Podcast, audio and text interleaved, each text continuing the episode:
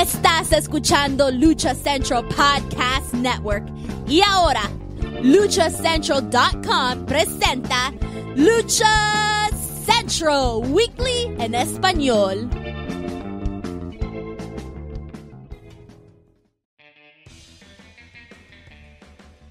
Amigos de luchacentral.com de México y Estados Unidos, sean bienvenidos a una nueva emisión de Lucha Central Weekly en español. Yo soy su anfitrión Pep Carrera y desde la Ciudad de México tengo el gusto de presentar a mi compañero y amigo. Eh, me acompaña el cacique Naucalpan, el Lumalí del Pancracio, Mr. Joaquín Valencia, mejor conocido por todos ustedes como Dar Juaco. Amigo, bienvenido. ¿Qué tal? Un gustazo, una semana más y estoy muy contento porque para mí es un nuevo inicio, porque desde que me invitaron a formar parte de este proyecto, este, no se le había dado mantenimiento a la, a la improvisada cabina desde donde transmite su servidor, pero ya, ahora sí, audio, conectividad garantizadas, y pues ahora sí, prepárense porque, y luego si no duermo, pues sí está, está, va a regresar el, eh, el Dark Juaco que todos ustedes conocieron en algún momento. El que todos quieren y todos alaban. El que todos quieren porque pues como que sí, ¿no? También dice. No se quejan de que, así de que, ¿qué pasó? Este programa estuvo muy diplomático, estuvo muy, muy relax. Lo que quieren es ver, lo que quieren escuchar es, es caer la sangre de estos. Es que mira, también, y, perdón, pero antes, antes de darle con, con, lo que se tiene preparado para hoy, también me llegó a decir un ex jefe, este, de allá de, de, Factor 4 donde colaboraba, este, que por cierto creo que ya desaparecieron porque ya no encuentro su, sus redes sociales, pero bueno, ese es un tema que no, que no va al caso. Simplemente me dijeron que, que por qué ahora, ahora sí quiero al Consejo Mundial, que por qué ahora sí los quiero y ahora sí este, los halago, que si quiero otra vez mi, este, que me den acreditación o que por lo menos me suelten eh, luchadores para entrevistas. No, la neta no, y lo reitero aquí es simplemente porque si las cosas se hacen bien y son atractivas para el público y para su servidor, pues lo vamos a decir. Y si las otras empresas la cagan cuando antes estaban haciendo bien las cosas, pues también se tiene que decir. Mira, yo ya estoy vetado de todos lados, así que me da igual si me quieren o no. Mira, rápidamente, Juaco, pues mira, tienes razón, aquí se va a hablar bien o mal dependiendo de cómo lo hagas, ¿no? O sea, si el concepto está haciendo bien las cosas, por lo menos los últimos dos años, se va a decir y, se va a señalar. Y si, otras empresas, digas que AAA, pues no levantan, también se dice. Y aparte aquí no tenemos compromisos con nadie.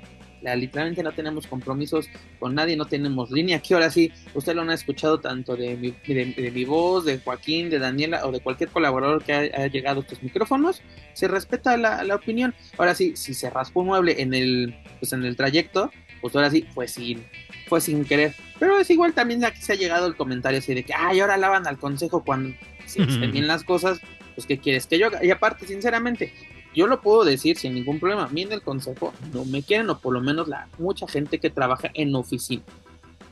Pero pues ahora sí, yo sigo viendo su producto, soy un consumidor de su producto. Y ahora sí, al ser un, consumidor, puedo hacer una crítica de lo que veo y ahora sí consumo. Pero bueno, Rápidamente, Joaquín Valencia, comentarles a nuestros amigos escuchas que la señora Daniela Herrerías ya no, cosa más, no se encontrará con nosotros en esta ocasión por asuntos personales, pero esperamos que la próxima semana se reincorpore sin ningún problema.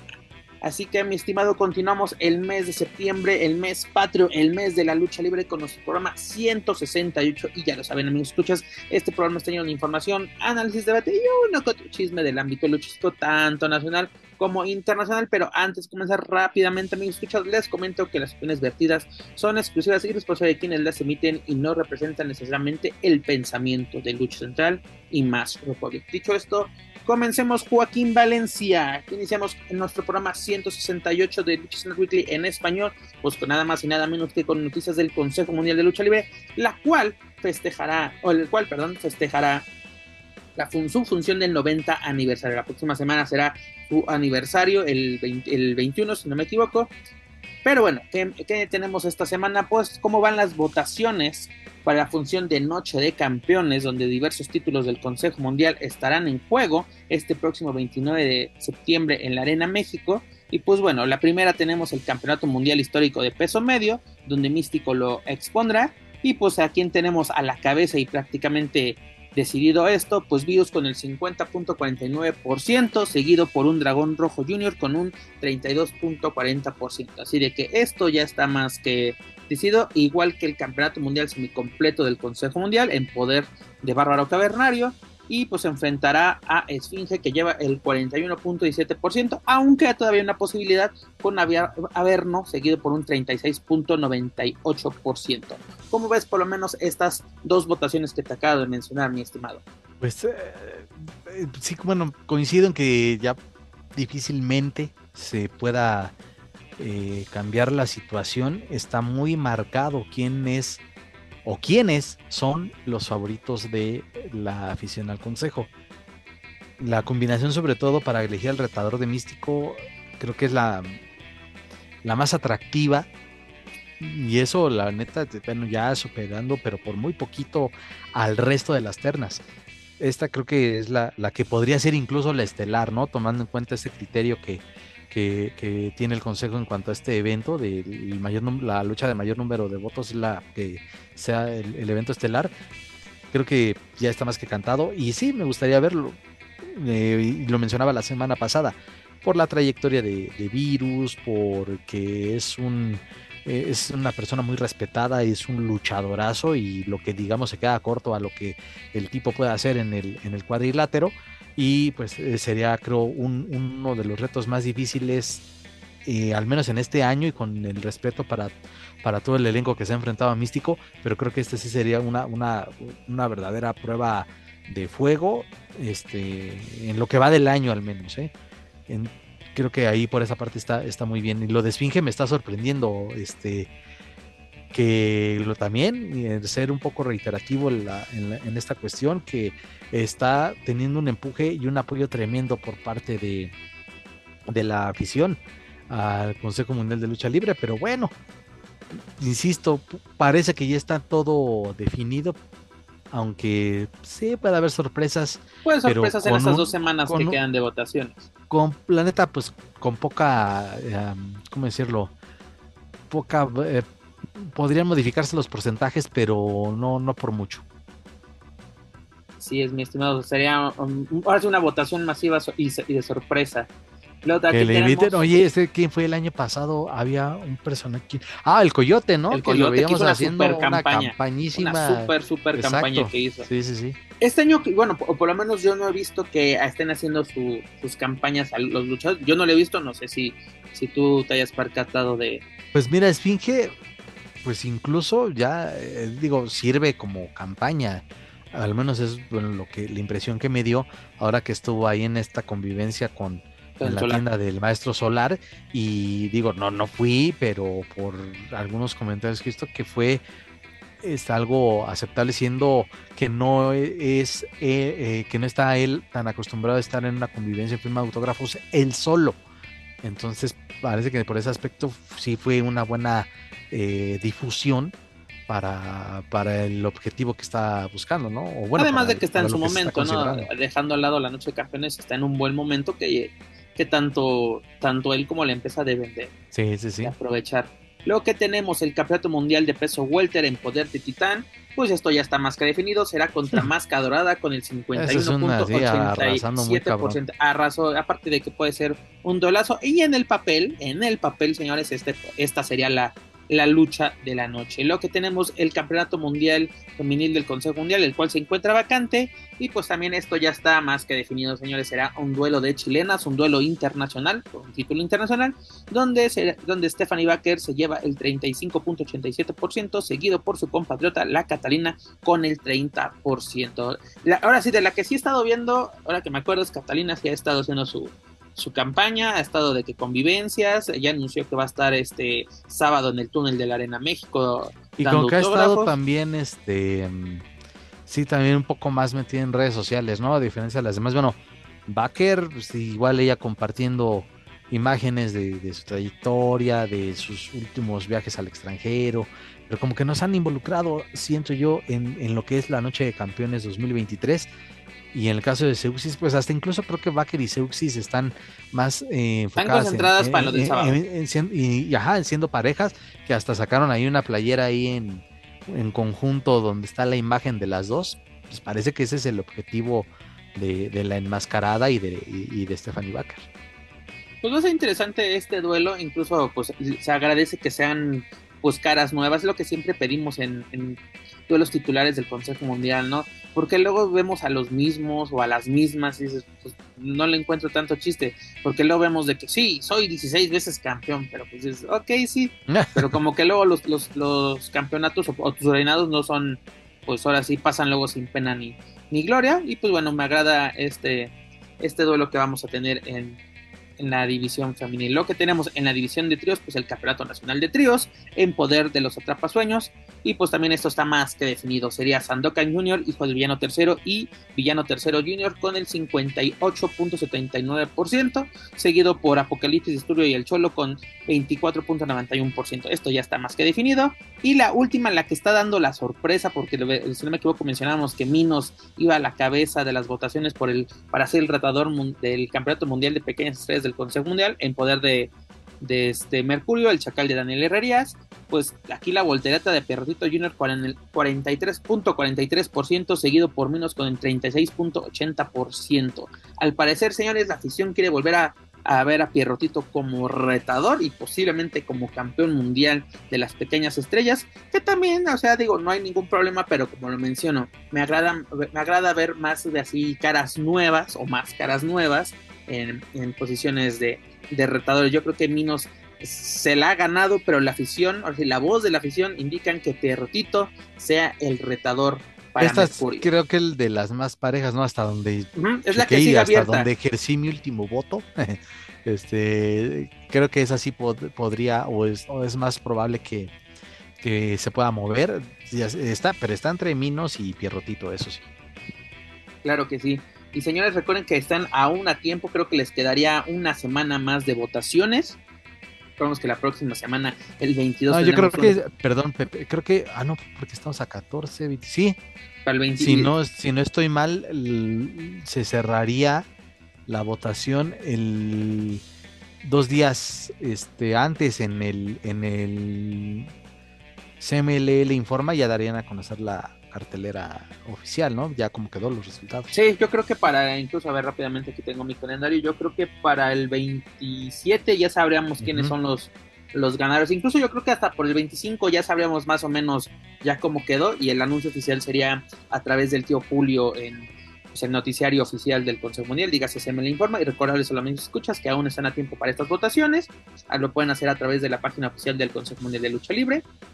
Pues bueno, apoyen a sus favoritos. Recuerden, Noche de Campeones, este próximo 29 de septiembre. ¿Y qué tenemos esta semana, mi estimado Joaquín Valencia? Nada más y nada menos que la función de 90 aniversario. La espera terminó ya 90 este, funciones de aniversario, mi estimado, iniciando en 1933 esta aventura con Salvador Luterot González. Y pues bueno, la serie estable se mantiene firme pues llega a su función de 90 aniversario, que la verdad yo creo que es una función bastante este, nutrida, una, una, función bastante extensa, pero yo creo que va a estar bastante buena y algo que hay que mencionar. Señores, Ticketmaster anunció esta semana sold out para la función de aniversario ya no hay boletos en taquilla y en el sistema Ticketmaster. Si usted se da una vuelta por la vista y Lucio en estos momentos, bueno, en estos momentos no, pero en estos días, todavía se puede encontrar uno que otro revendedor ofreciéndoles entradas. Y sí, señores, sí son, si están afuera de la Arena México, sí son este, derechas. Así ya si ustedes los compran en otro lado, así ya no me hago responsable. Bueno, derecha entre comillas, ¿no? Porque al final de cuentas termina, eh, sigue siendo reventa. Y... Ah, no es reventa, pero lo que me refiero es de que no te darías una sorpresa de que compraste una, una entrada falsa o duplicada. Ah, con su vendedor de confianza, dice Exactamente. de Manuel Extremo. Exactamente, exactamente, mi estimado. Y pues bueno, ya la habíamos comentado, pero nuevamente la vamos a, a mencionar lucha por lucha. El primer encuentro será por el Campeonato Mundial Femenil de Parejas del Consejo Mundial, título que dará su debut en esta función, donde pues se enfrentará Yubi y Jarochita, que son las actuales campeones nacionales, contra Stephanie Baker y Seuxis, luchadoras extranjeras. Yo creo que va a ser un duelo bastante interesante y sobre todo, cómo se podrá mantener esta en caso de una derrota cómo se podía mantener esta, pues este dúo de las chicas indomables, porque pues ya están teniendo algunos altercados bastante marcados, ¿eh? Y, y, creo que o sea, ya duraron bastante tiempo. Lo hicieron bastante bien. Y se consolidaron, porque recuerdo que y al principio sí cuestionamos el hecho de, de, que se hayan unido y cuestionábamos así de, no mames, esta pareja, ¿de dónde se la inventaron? Pero trabajaron juntas y desde luego ya, este, se, insisto, se consolidaron y se hicieron una pareja sólida y las rivales a vencer, hay que decirlo. Ah, pero sí, en la última semana sí se están ya marcando ahí bastante las diferencias y que creo que, que si en caso de que pierdan y viene ahí una una, una, diferencia entre ellas, algún enfrentamiento, pues no estaría mal. Creo que, creo que este no sería desagradable para la afición una rivalidad o una posible rivalidad entre Lluvia y Jarochita. Pues, de que esta lucha puede haber sorpresas, esperemos que así sea.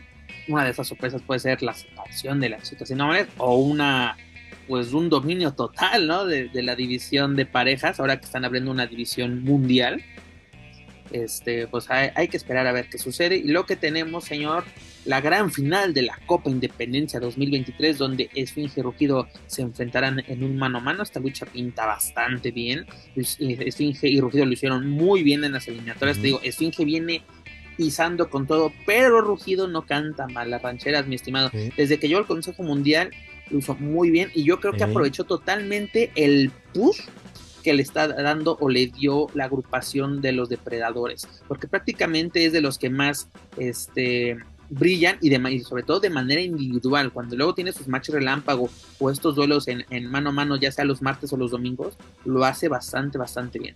Sí, se dijo, eso sí lo recuerdo perfectamente, también que se mencionó que desde que entró y era el, que más estaba destacando y exactamente aprovechó su oportunidad ah, en, la facción, en esta facción.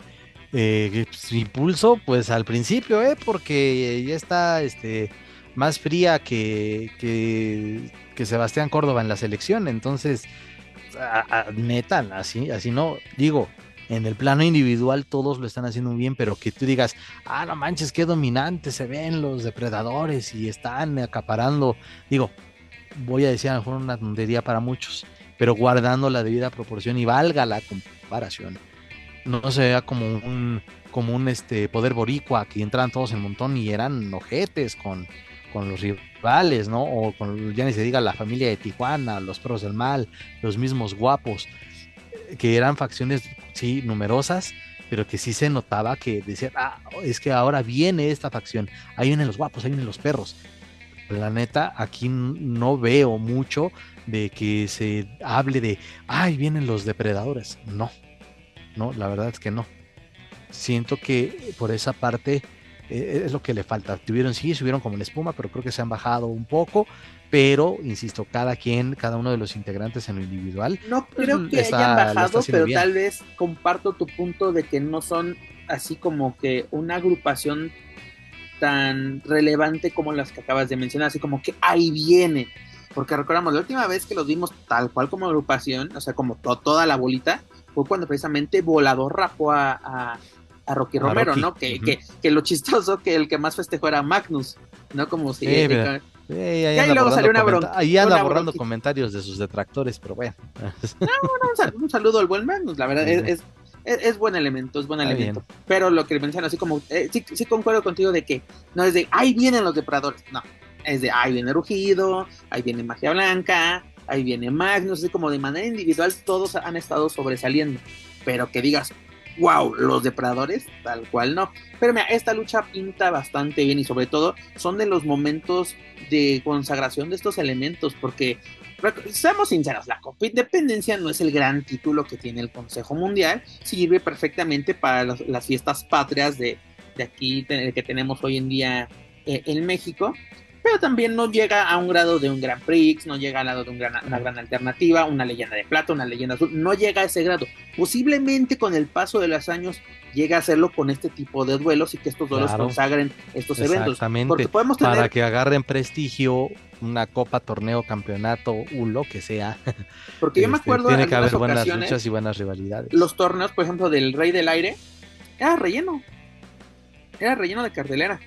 Y con los años y con las participaciones de diversos elementos, dígase místico, volador, dragón rojo, todos estos luchadores que han estado, le han dado el valor a este tipo de torneos. Y yo creo que vamos por el buen camino. sobre- Por lo menos en el papel, como siempre lo decimos, esto pinta bastante bien. Luego tenemos en la tercera lucha una batalla de leyendas donde Atlantis, Octagón y Blue Panther unirán fuerzas para enfrentarse al Satánico, a Fuerza Guerrera y a Virus. Una lucha para pues fanáticos de Hueso Colorado del Consejo Mundial y sobre todo de la nostalgia, ¿no? Aquí es, es para ustedes, muchachos, disfrútenla, sinceramente, disfrútenla. Y pues preparémonos para que vemos amarrado a Octagón por milésima vez vez en las cuerdas de la Arena México. Lo que tenemos, una lucha de corte internacional de México contra Estados Unidos, donde Titán y Soberano Junior se enfrentarán a los. Eh, no acuerdo cómo se llamaban. Eran, eh, bueno, es Lince Dorado y Samurai del Sol. Eran los. En WWE se llamaban. Se me acaba el nombre. De los Lucha ¿De Dragons. quién, perdón? Los Lucha ah, Dragon. sí. Este Lince Dorado y Samurai del. Ah, no, pero era con este No, cinta de no, oro. Sí, perdón. Sí. Aquí co- corrijo, señores, corrijo. Sí, no, no, no, disculpe, perdón, Lince, perdón, perdón, Lince. Aquí te Sí, andamos los- confundiendo. De Lucha Dragons era Calisto y Sin Cara. Y sí. Sin cara, sí. Y después confundiendo. eh, Lucha House Party. Sí, pero era, era con máscara dorada, precisamente con este, hoy, hoy- hoy Metallic. Una, una lucha que va a ser a. No, pero también creo que también llegó a entrar Lince ya de últimas. Sí, como sí, de sí, Lucha. House Party. Con los Sí, Lucha. House Party, sí. Pero sí, los que decía, los Lucha Dragons eran, eran solamente este con, con Sin Cara o, o y Sin Tadoro, incluso llegaron a ser campeones de parejas de NXT, NXT. Una lucha bastante interesante. Obviamente, aquí el estilo de los High Flyers, de los voladores, será el que va a imperar. Va a ser un duelo, pues no sé si catalogarlo de a pantalla gringos, porque ya ves que si vuelan, ah, es que solo lo hace Ambat. Pero eso sí, eso sí, si lo hace. Es que si lo hacen, lo, Si lo lo van a hace hacer. eh, Vikingo, si lo hacen los Lucha Eh. Brothers, solo están apantallando gringos. Pero lo hace mi inmortal, lo hace soberano, lo hace cualquier. No, es que eh, el, nuevo rey de las La cuerdas, clase. la clase. Vamos a disfrutar, La clase, la espectacularidad. Eh, está chido y yo también eh, eh, he sido eh, más fan de la, o bueno, la lucha estilo aéreo es la que más me, me atrapa o la que hizo que me gustara la lucha libre desde niño. Y creo que hay- aquí hay grandes exponentes de eso, pero también este, conociendo o recordando ahí algunos, eh, algunas eh, luchas como independiente de, de, de, de, de Calisto, del De ex Samurai. Calisto de Samurai del Sol. eh, se puede ya también después mezclar a otro tipo de lucha, ¿no? Lucha Oye, también a Joto, ras de pero lona. no, es ¿no bueno el que- tipo de ras que de lona también. sinceramente los enmascarados mexicanos están por encima de, de ahora sí, de los enmascarados estadounidenses. Sí, sí, porque, y siento, y repito, o sea, Samurai del, del, del Sol sí es bueno también a ras de lona. Lo poco que le he visto, pues es algo que obviamente se han preparado por años y, y tienen que entrenar todo tipo de lucha pues, para subirse un ring, ¿no? Porque sinceramente, Sí. recordemos las últimas participaciones de tanto de Lince como de Samurai en el Exacto. Consejo Mundial. Hubo bocho eh, por parte de, Samurai Lince. en, en el Grand Prix y de Lince Ujú. en sus últimas presentaciones también tuvo errores. Por Sí. eso eh, ahí Sí, creo lo del factor sí, la contra. neta sí fue marcadísimo y lo que más se recuerda, pero creo que al ser una función de esta envergadura tienen que, la neta, ya sacarse la espina y terminar por, eh, por hacerse de un lugar, entre comillas, de invasor o del extranjero de calidad que, con el que, Eso, con los más que bien, trabaja el ganarse ese consejo. lugar de que eres un extranjero de calidad, porque luego el consejo nos ha dado sorpresas, no digo que este sea el caso, pero yo nunca se me va a olvidar de, de- de Big Daddy Yum Yum, jamás se me va a olvidar eso, señores, y jamás se me va a olvidar que lo pusieron en la estelar de un aniversario, jamás se nos va a olvidar eso, señores. Pero bueno, Ah, pues que- que pinta para hacer una buena lucha. Ojalá que así sea. Obviamente pinta aparte para- como favoritos los, los, los mexas, los paisanos, pero este es el momento para Lince y para Samurai de, hacerse ya, de, de, dejar todo eso atrás y de dar una mejor lucha. Y sobre todo lo de Lince, porque Lince ha estado en más participaciones de eventos magnos de parte de la serie estable. Entonces el tipo ya, ya sabe, ya conoce más la presión de la afición, lo imponente que luce la, Arena México con un lleno, en fin, todo el ambiente que rodea a una función del Consejo Mundial, ya sabe, ya está más empapado. que la arena esté llena, va a ser un ambiente de fiesta porque es de eh, fiestas patrias, festejando los 90 años de la empresa, o sea, va a ser una fiesta total lo que vamos a vivir este fin de semana en la Arena México. Lo que tenemos, mi estimado, otra lucha de corte internacional donde Místico, Atlantis Jr. y Máscara Dorada se enfrentarán a, a Rocky Azúcar Romero, a Kevin Knight y a TJ Perkins. Una Regresa TJ Perkins que mira, Kevin Knight, eh, pues mis respetos para, él, pero eh, digo, estamos en un ambiente de fiesta y algo redondo, creo yo, hubiese sido que trajeran a Jeff Cobb como compañero de, de, TJ Perkins. Eh, digo, con el antecedente más reciente de, del United Empire en la Arena este, México. Eso hubiera estado, aparte de que Jacob ya es pues reconocido y conocido por la por la afición, porque no estamos diciendo que este Knight sea para nada un padre ah, pero también así como que mm, entró como que de calzador, ¿no? Así como que exactamente podemos haber metido a otro elemento más conocido pues, y digo, con ese repasado reciente con Jeff Cobb entró y barrió con quien se le puso enfrente. Y el caso de TJ Perkins, pues también dando muy buenas luchas cuando em, trabajó con él, con, su compañero de United Empire y con los duelos individuales que tuvo este, hace poco más de un año el buen TJ Perkins. Así es, mi estimado. Y luego que tenemos lucha de cabelleras contra cabelleras, pero primero tendremos, eh, bueno, que es, el mismo, pero es una lucha de relevos increíbles con final suicida. La pareja ganadora se enfrentará en un duelo de cabellera contra cabellera y las parejas son Volador Junior y Ángel de Oro contra Último Guerrero y Averno. Creo que aquí con, eh, sí estamos de acuerdo que queremos que se jueguen las cabelleras Último Guerrero y Averno, ¿no? Sería como que lo más atractivo para nosotros o no sé qué, qué piensa usted. Ya sabemos que Manuel Extremo, saludos, conexo, mi estimado, de que va con todo con Ángel de Oro. Pues eh, sí, lo mencionamos cuando se, anunció, cuando se anunció eh, ver tan solo eh, la posibilidad, aunque sea mínima, de que el último guerrero pierda su cabellera es una es un atractivo muy especial. Es a lo que voy de ese duelo pues mi gallo es Averno. Si es que se da ese duelo de cabelleras, la mucha parte de la afición, o una, un gran sector, creo yo que va con Averno. ¿no? Porque desde que regresó literalmente a las filas del Consejo Mundial, lo han arropado totalmente como de nunca se fue, señores. Parece que nunca se, fue a ver. Tu pasado se borró, casi, casi. No recuerdo qué hiciste hace unos años. Te tomaste largas vacaciones, como cierto este Chicago Mate este, o como Octagón, que no sabe qué pasó del 92 al 2018, creo que se, se le olvidó. 17, no, 17, 17, se le olvidó. Como que estuvo en un limbo eh, eh, como Octagón. Ah, pero este, eso, ese creo que es el, adicional, ¿no? El ingrediente adicional que se caería la, arena este, en cuanto a a bulla en cuanto al ambiente, aplausos, gritos, mentadas de madre, todo lo que se vive en una función de este calibre, pero también, y me llamó la atención pues, lo que declararon también en el CML, le informa Ángel de Oro y, Volador Junior que estaban dispuestos a pues, hacer una, una tregua, una alianza para ganar esta lucha con final suicida y ser ellos quienes se disputen las cabelleras. El, otro día una persona me preguntaba, oye, ¿y cuál es la cartelera del aniversario? Incluso me decía, vamos al aniversario. Y yo, mano, me estás diciendo un mes tarde que vayamos al aniversario. Ya, ¿no? hay boletos. Ya no hay boletos, nada, ¿no? y me dice, bueno, ¿cuál es la cartelera? Le dije, ah, pues es esta, esta, esta. Y llegamos precisamente a, este duelo. Le digo, la que, los que ganen se van a jugar el, las carreras. Me dice, a ver, a ver, a ver, ¿cómo son relevos suicidas?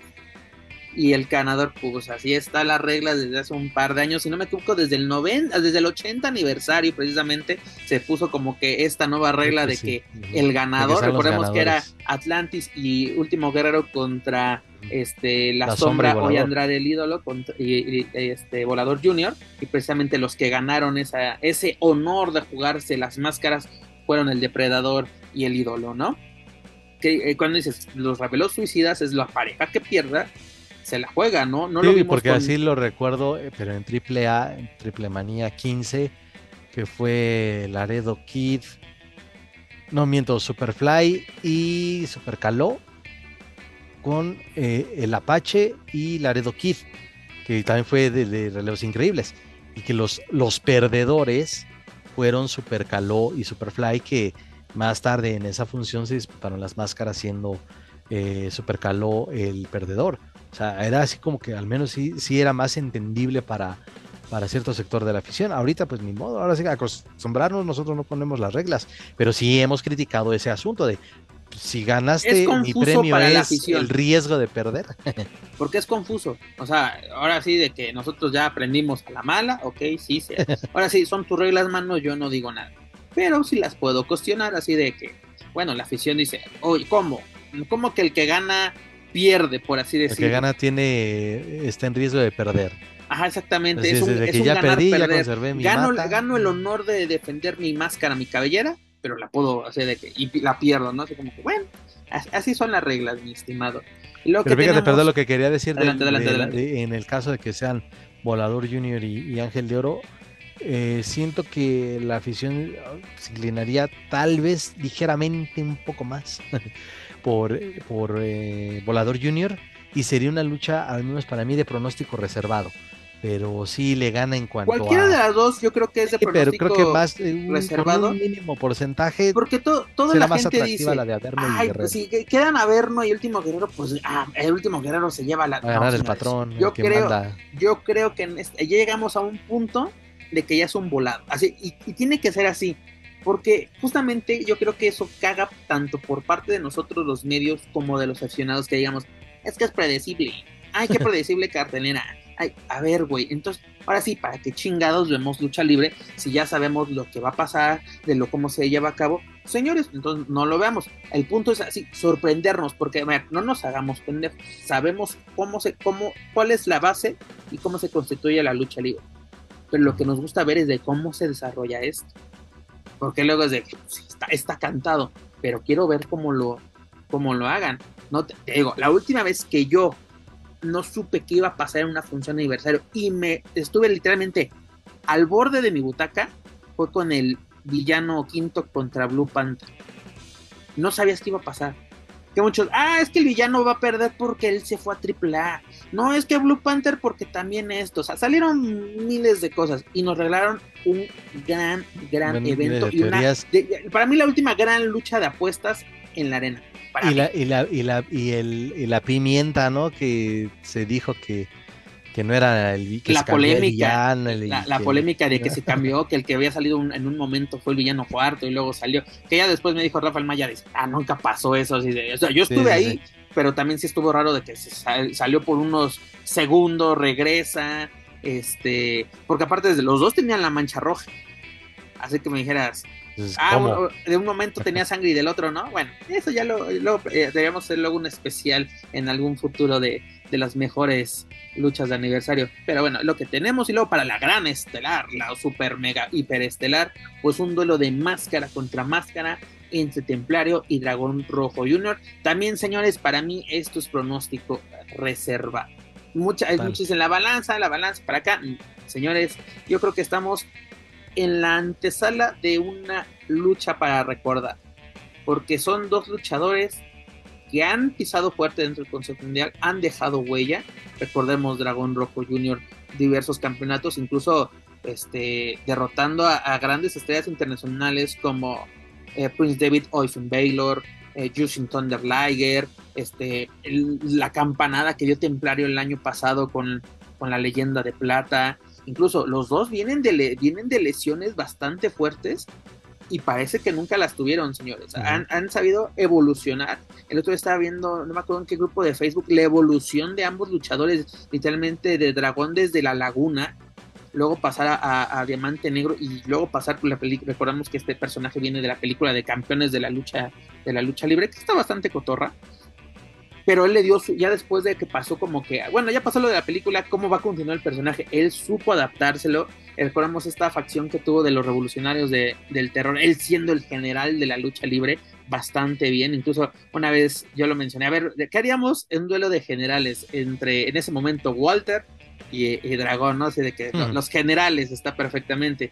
Y Templario, literalmente desde, desde el ámbito independiente, desde el circuito independiente, cómo se fue haciendo de un hombre, cómo fue evolucionando hasta ganarse una oportunidad dentro del Consejo Mundial y no desperdiciarla en ningún momento, señores. Ahora sí, no me digan de que eh, eh, este, aquí no podemos aplicar, yo creo que en esta cartelera, Juaco, por, desde hace muchos años ya no podemos aplicar con el Consejo, esto es al vapor, esto.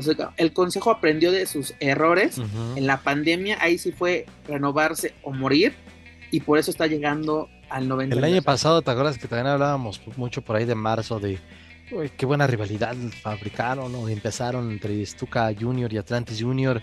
que después este, la, abandonaron y, lo criticamos de, güey, tenían algo, tenían que era para homenaje a dos leyendas y la, la, incendiaron de nuevo y bastante bien. Ajá, pero sí de acuerdo que ese hueco sí lo dijimos de, güey, este, la cagaron porque este, tenían oro, tenían una joya en esa rivalidad, sea lo que sea. Y la supieron hacer y también se reconoció, supieron retomarla, supieron volverla a calentar y bueno, el resultado ya todo el mundo lo sabemos. Con ese eh, este con Stuka Junior sin su tapa. Y sí, efectivamente da, nos da la impresión de que el consejo sí eh, dio esa pues aprendió de esos errores y, mira, se ha mantenido enrachado, desde luego como todo con ah, cosas menos emocionantes, por decirlo de alguna manera, pero en general han sido dos, hasta tres años, me atrevería a decir. Tres años, yo creo. Sí, tres años este, eh, muy buenos, muy buenos. La pandemia le este, vino a traer muchos cambios para el Consejo, pero para bien, y se ha recuperado de una manera, la verdad, respetable. No, y además es impresionante cómo están haciendo pues campañas, por así decirlo, con pues ¿cómo decirlo? marcas, asociaciones, organizaciones fuera de la lucha libre. O sea, de la NFL te está promoviendo tu 90 aniversario, que ya también hubo una polémica ahí, yo creo que bastante barata en redes sociales, ¿no? Pero, por ejemplo, estaba viendo ayer, incluso fue, fue gracias a ti, creo, que vimos al, embajador, de Estados Unidos, de Estados Unidos en México, Ken Salazar, promocionando el 90 aniversario no en, no en un video del Consejo Mundial, no, señores. En las redes sociales oficiales de la Embajada de Estados Unidos en México. O sea, un, se puede decir, medio diplomático está anunciando un evento de lucha libre, porque ahí estamos viendo la relevancia que tiene esto, señores, no solamente en nuestra cultura popular mexicana, sino a, nivel internacional y el reconocimiento que tiene una empresa como el Consejo Mundial. ¿No? Porque el Consejo Mundial, vamos a decirlo de manera, este, de, pues de lo que ha logrado, ¿no? Porque no te voy a decir, ah, el Consejo está a la par de WWE, no, tiene el mismo dinero, y más con lo que sucedió esta semana con la fusión con UFC, ¿no?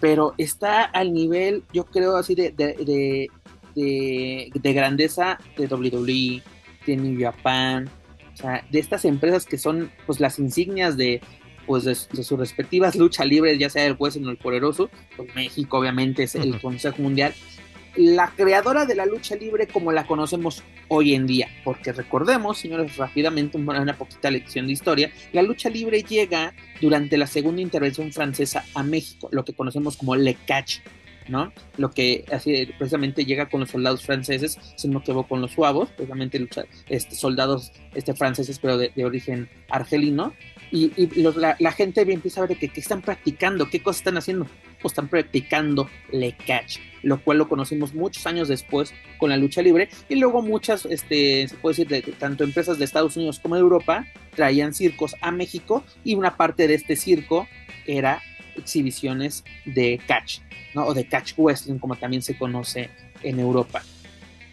Y ya después, precisamente en 1933, precisamente en 21 de septiembre de, ese año, pues don Salvador González se le ocurre rentar la arena modelo, rebautizarla como Arena México, que es donde eh, esa arena se encontraba lo que hoy conocemos como el estacionamiento de la, de la Arena México sobre Doctor Bertis.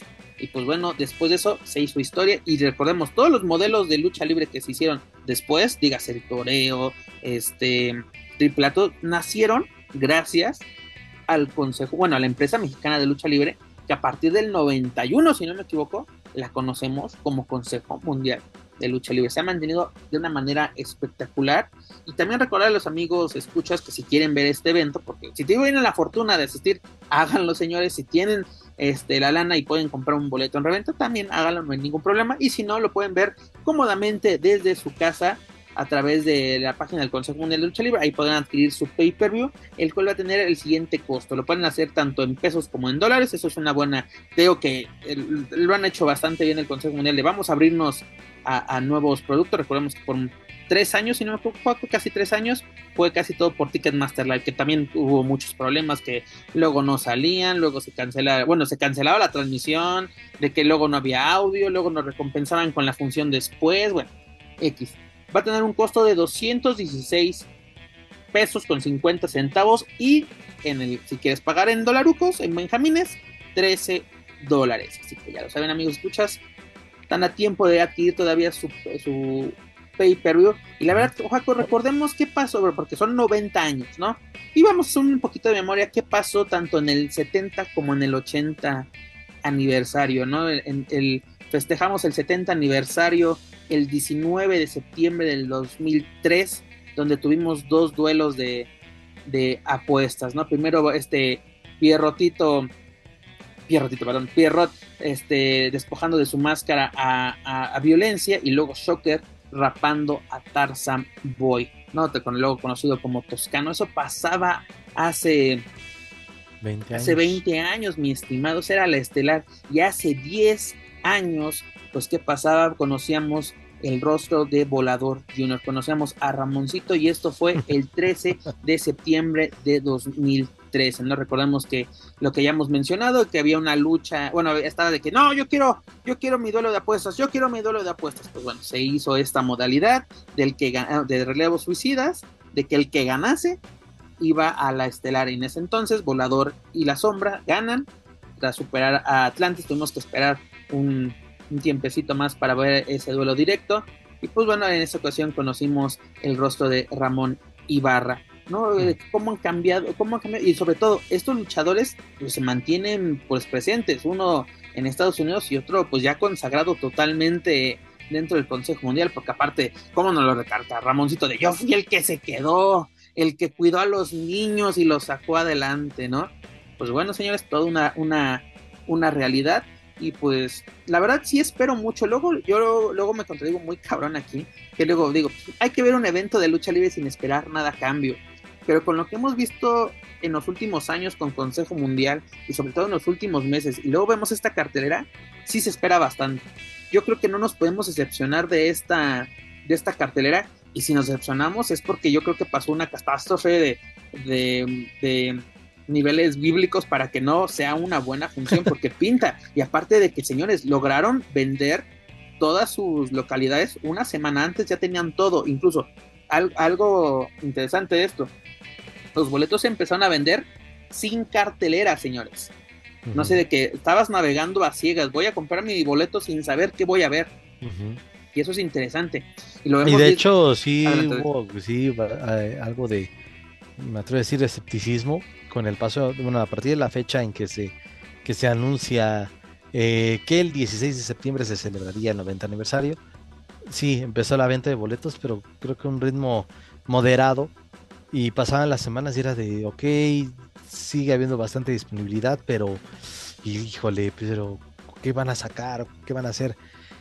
Y sí me atrevo a decir que con lo que se veía cada semana, eh, cada viernes, con eso también la gente se empezó a animar de, ah, no manches, se está poniendo Incluso este recordemos, pues antes de que tuviéramos cartelera, se llevó a cabo la firma de contratos de Templario, de, bola, de, de Dragón, de Averno, de Último Guerrero, de estos luchadores que van a ser involucrados en los de apuestas, pero también no nos decían cómo iba a ser la bronca, porque recordamos que luego nos salieron de que se van a enfrentar así como en un torneo y los que, y van a hacer la última.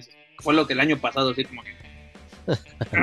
Eh, bola, blanca, bola negra. Ajá, parecía este sorteo de, de cosa más del servicio, militar, así. uy, bola negra, no marcho. Uy, bola blanca, ni modo, te vas a toreo. la verdad bastante interesante lo que nos va a mostrar el Consejo Mundial y la verdad, pues, enhorabuena, señores. 90 años no, no son fáciles. Este, y luego también una cosa, rápido es la serie y estable. Y no porque sea la serie estable tiene que hacer todo de manera cuadrada, porque vamos rápidamente a lo que pasó con las botargas de la NFL. Era un evento de exhibición solamente y mucha gente, no que la serie y estable. Y no hablo de luchadores, de los propios aficionados. ¿Qué es eso? El ring sagrado de la México. pero no es la, no es la Basílica, no, es la Meca, no es el Vaticano. Tranquilos, señores, tranquilos. Peores cosas han pasado en ese ring y no lo he visto armando pedo. La verdad, han pasado cosas peores, la Biblia lo ha dicho, peores cosas vendrán. Pero no los veo armando pedo cuando pasó. Pero ahorita como te afecta, ¿cómo? Una botarga luchando. Es mm. exhibición y era un evento por parte de la NFL junto al Consejo Mundial. Simplemente, ¿no? Y te digo, que estés trabajando de la mano con la NFL, la liga de, una de las ligas deportivas más poderosas del mundo, y porque muchos podrían decir, pero solo es en Estados Unidos, señores, a nivel global, ahora sí, ¿quién? ¿Para qué quieres hacerlo aquí? Es inútil hacerlo con, la, con los fans del americano en, eh, en México, pues porque aquí ya tienen desde luego su público, su público cautivo por, tú ya has dicho, 90 años y sigue pasando de generación en generación la, este, lo, que hace el Consejo Mundial de Lucha Libre. Obviamente, este tipo de campañas es para un público extranjero. Y también lo quería mencionar con lo del promo del señor, del señor embajador Ken Salazar. Pues imagínate lo que va esto y lo de las botargas con la NFL, imagínate lo que le va a representar en cuanto a ventas de pay-per-view en los Estados Unidos, que ojalá sean muchas, ojalá, y no solo sea en Estados Unidos, que el evento se vea en, en gran parte del mundo. Este, pero el principal mercado extranjero va a ser este Estados Unidos y Japón. Sí, pero insisto, en Estados Unidos lo que, lo que significa esto, que y, si hay gente aficionada a la lucha libre que desde luego como cualquier ciudadano te enteras de lo que hacen los políticos o que aunque, aunque seas alguien muy pendiente de la política, pues también disfrutas de los deportes y también así te aseguro que hay gente en Estados Unidos que diga, ¿por qué mi embajador en México está haciendo esto? A ver, ¿qué es esto? Algunos van a reconocer a luchadores, ¿no? A un Atlantis, a un Octagón, a, a quien me digas, a un satánico, eh, bueno, hablando de los más, de los más veteranos, o o de un místico, en fin, ah, en el caso de Titán con, con la parte de, Japón y de todos los luchadores que han ido a la Tierra del Sol naciente. En fin, en concreto y sin darle tantas vueltas, es muy puntual y es adecuada y bien hecha estas campañas que es el objetivo creo yo que sean de volteen a verme porque tengo preparada mi fiesta de 90 aniversario y ustedes pueden ser, estar presentes pues, pagando sus 13 dólares. Entonces es un negociazo. Además de que ¿eh? yo creo que es una invitación de global, ¿no? De todo el mundo está bienvenido. Este simplemente no es una fiesta de nosotros, es para todos, porque aparte exactamente, por muchos años se cuestionó de que por qué es el Consejo Mundial de Lucha Libre si el, se puede decir, 90% o más era mexicano. ¿No? Incluso los campeonatos, los títulos, todo eso. Y hoy en día vemos literalmente que tienen así japoneses, tienen chilenos, tienen este, en su momento hasta australianos, nuevazelandeses, se, se han tenido de todo dentro del Consejo Mundial. Y eso le da pues, su valor de como marca. Está ganando un valor de marca bastante, bastante impresionante. Pues bueno, nada más que desearle el, pues, el mejor. y mira, y también de manera indirecta vi, porque ahí tengo a, a, a Jerry God, Chris Jericho, que también recientemente posteó algo recordando este, cuando fue portada en alguna revista, no recuerdo qué revista. Arena. Eh, gracias. Este, desde luego siempre haciendo mención. Y obviamente quien conoce la, carrera de Jericho, pues, ah, pues allí alabando y, y publicando, oye, qué buen recuerdo y demás.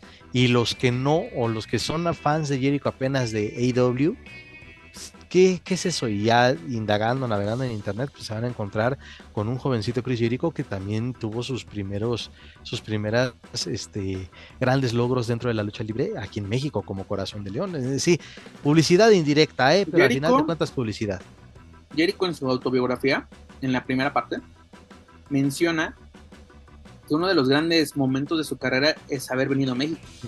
Y que sobre todo, eh, ahí es de que, bueno, yo ya he ido a Japón, pero sé de que lo que aprendí en México me sirvió precisamente para reforzar lo aprendido en Japón y luego volverme una superestrella pues internacional, ¿no? Lo vimos en ECW, luego eh, su no, no, una consagración, pero un repunte muy cabrón en WCW y su consagración precisamente fue en WWE, en aquel entonces WWF, solo derrotar a Stone Cold y a La Roca en la misma noche. A los máximos ídolos del momento. Exactamente, los, y volverte el máximo villano del momento.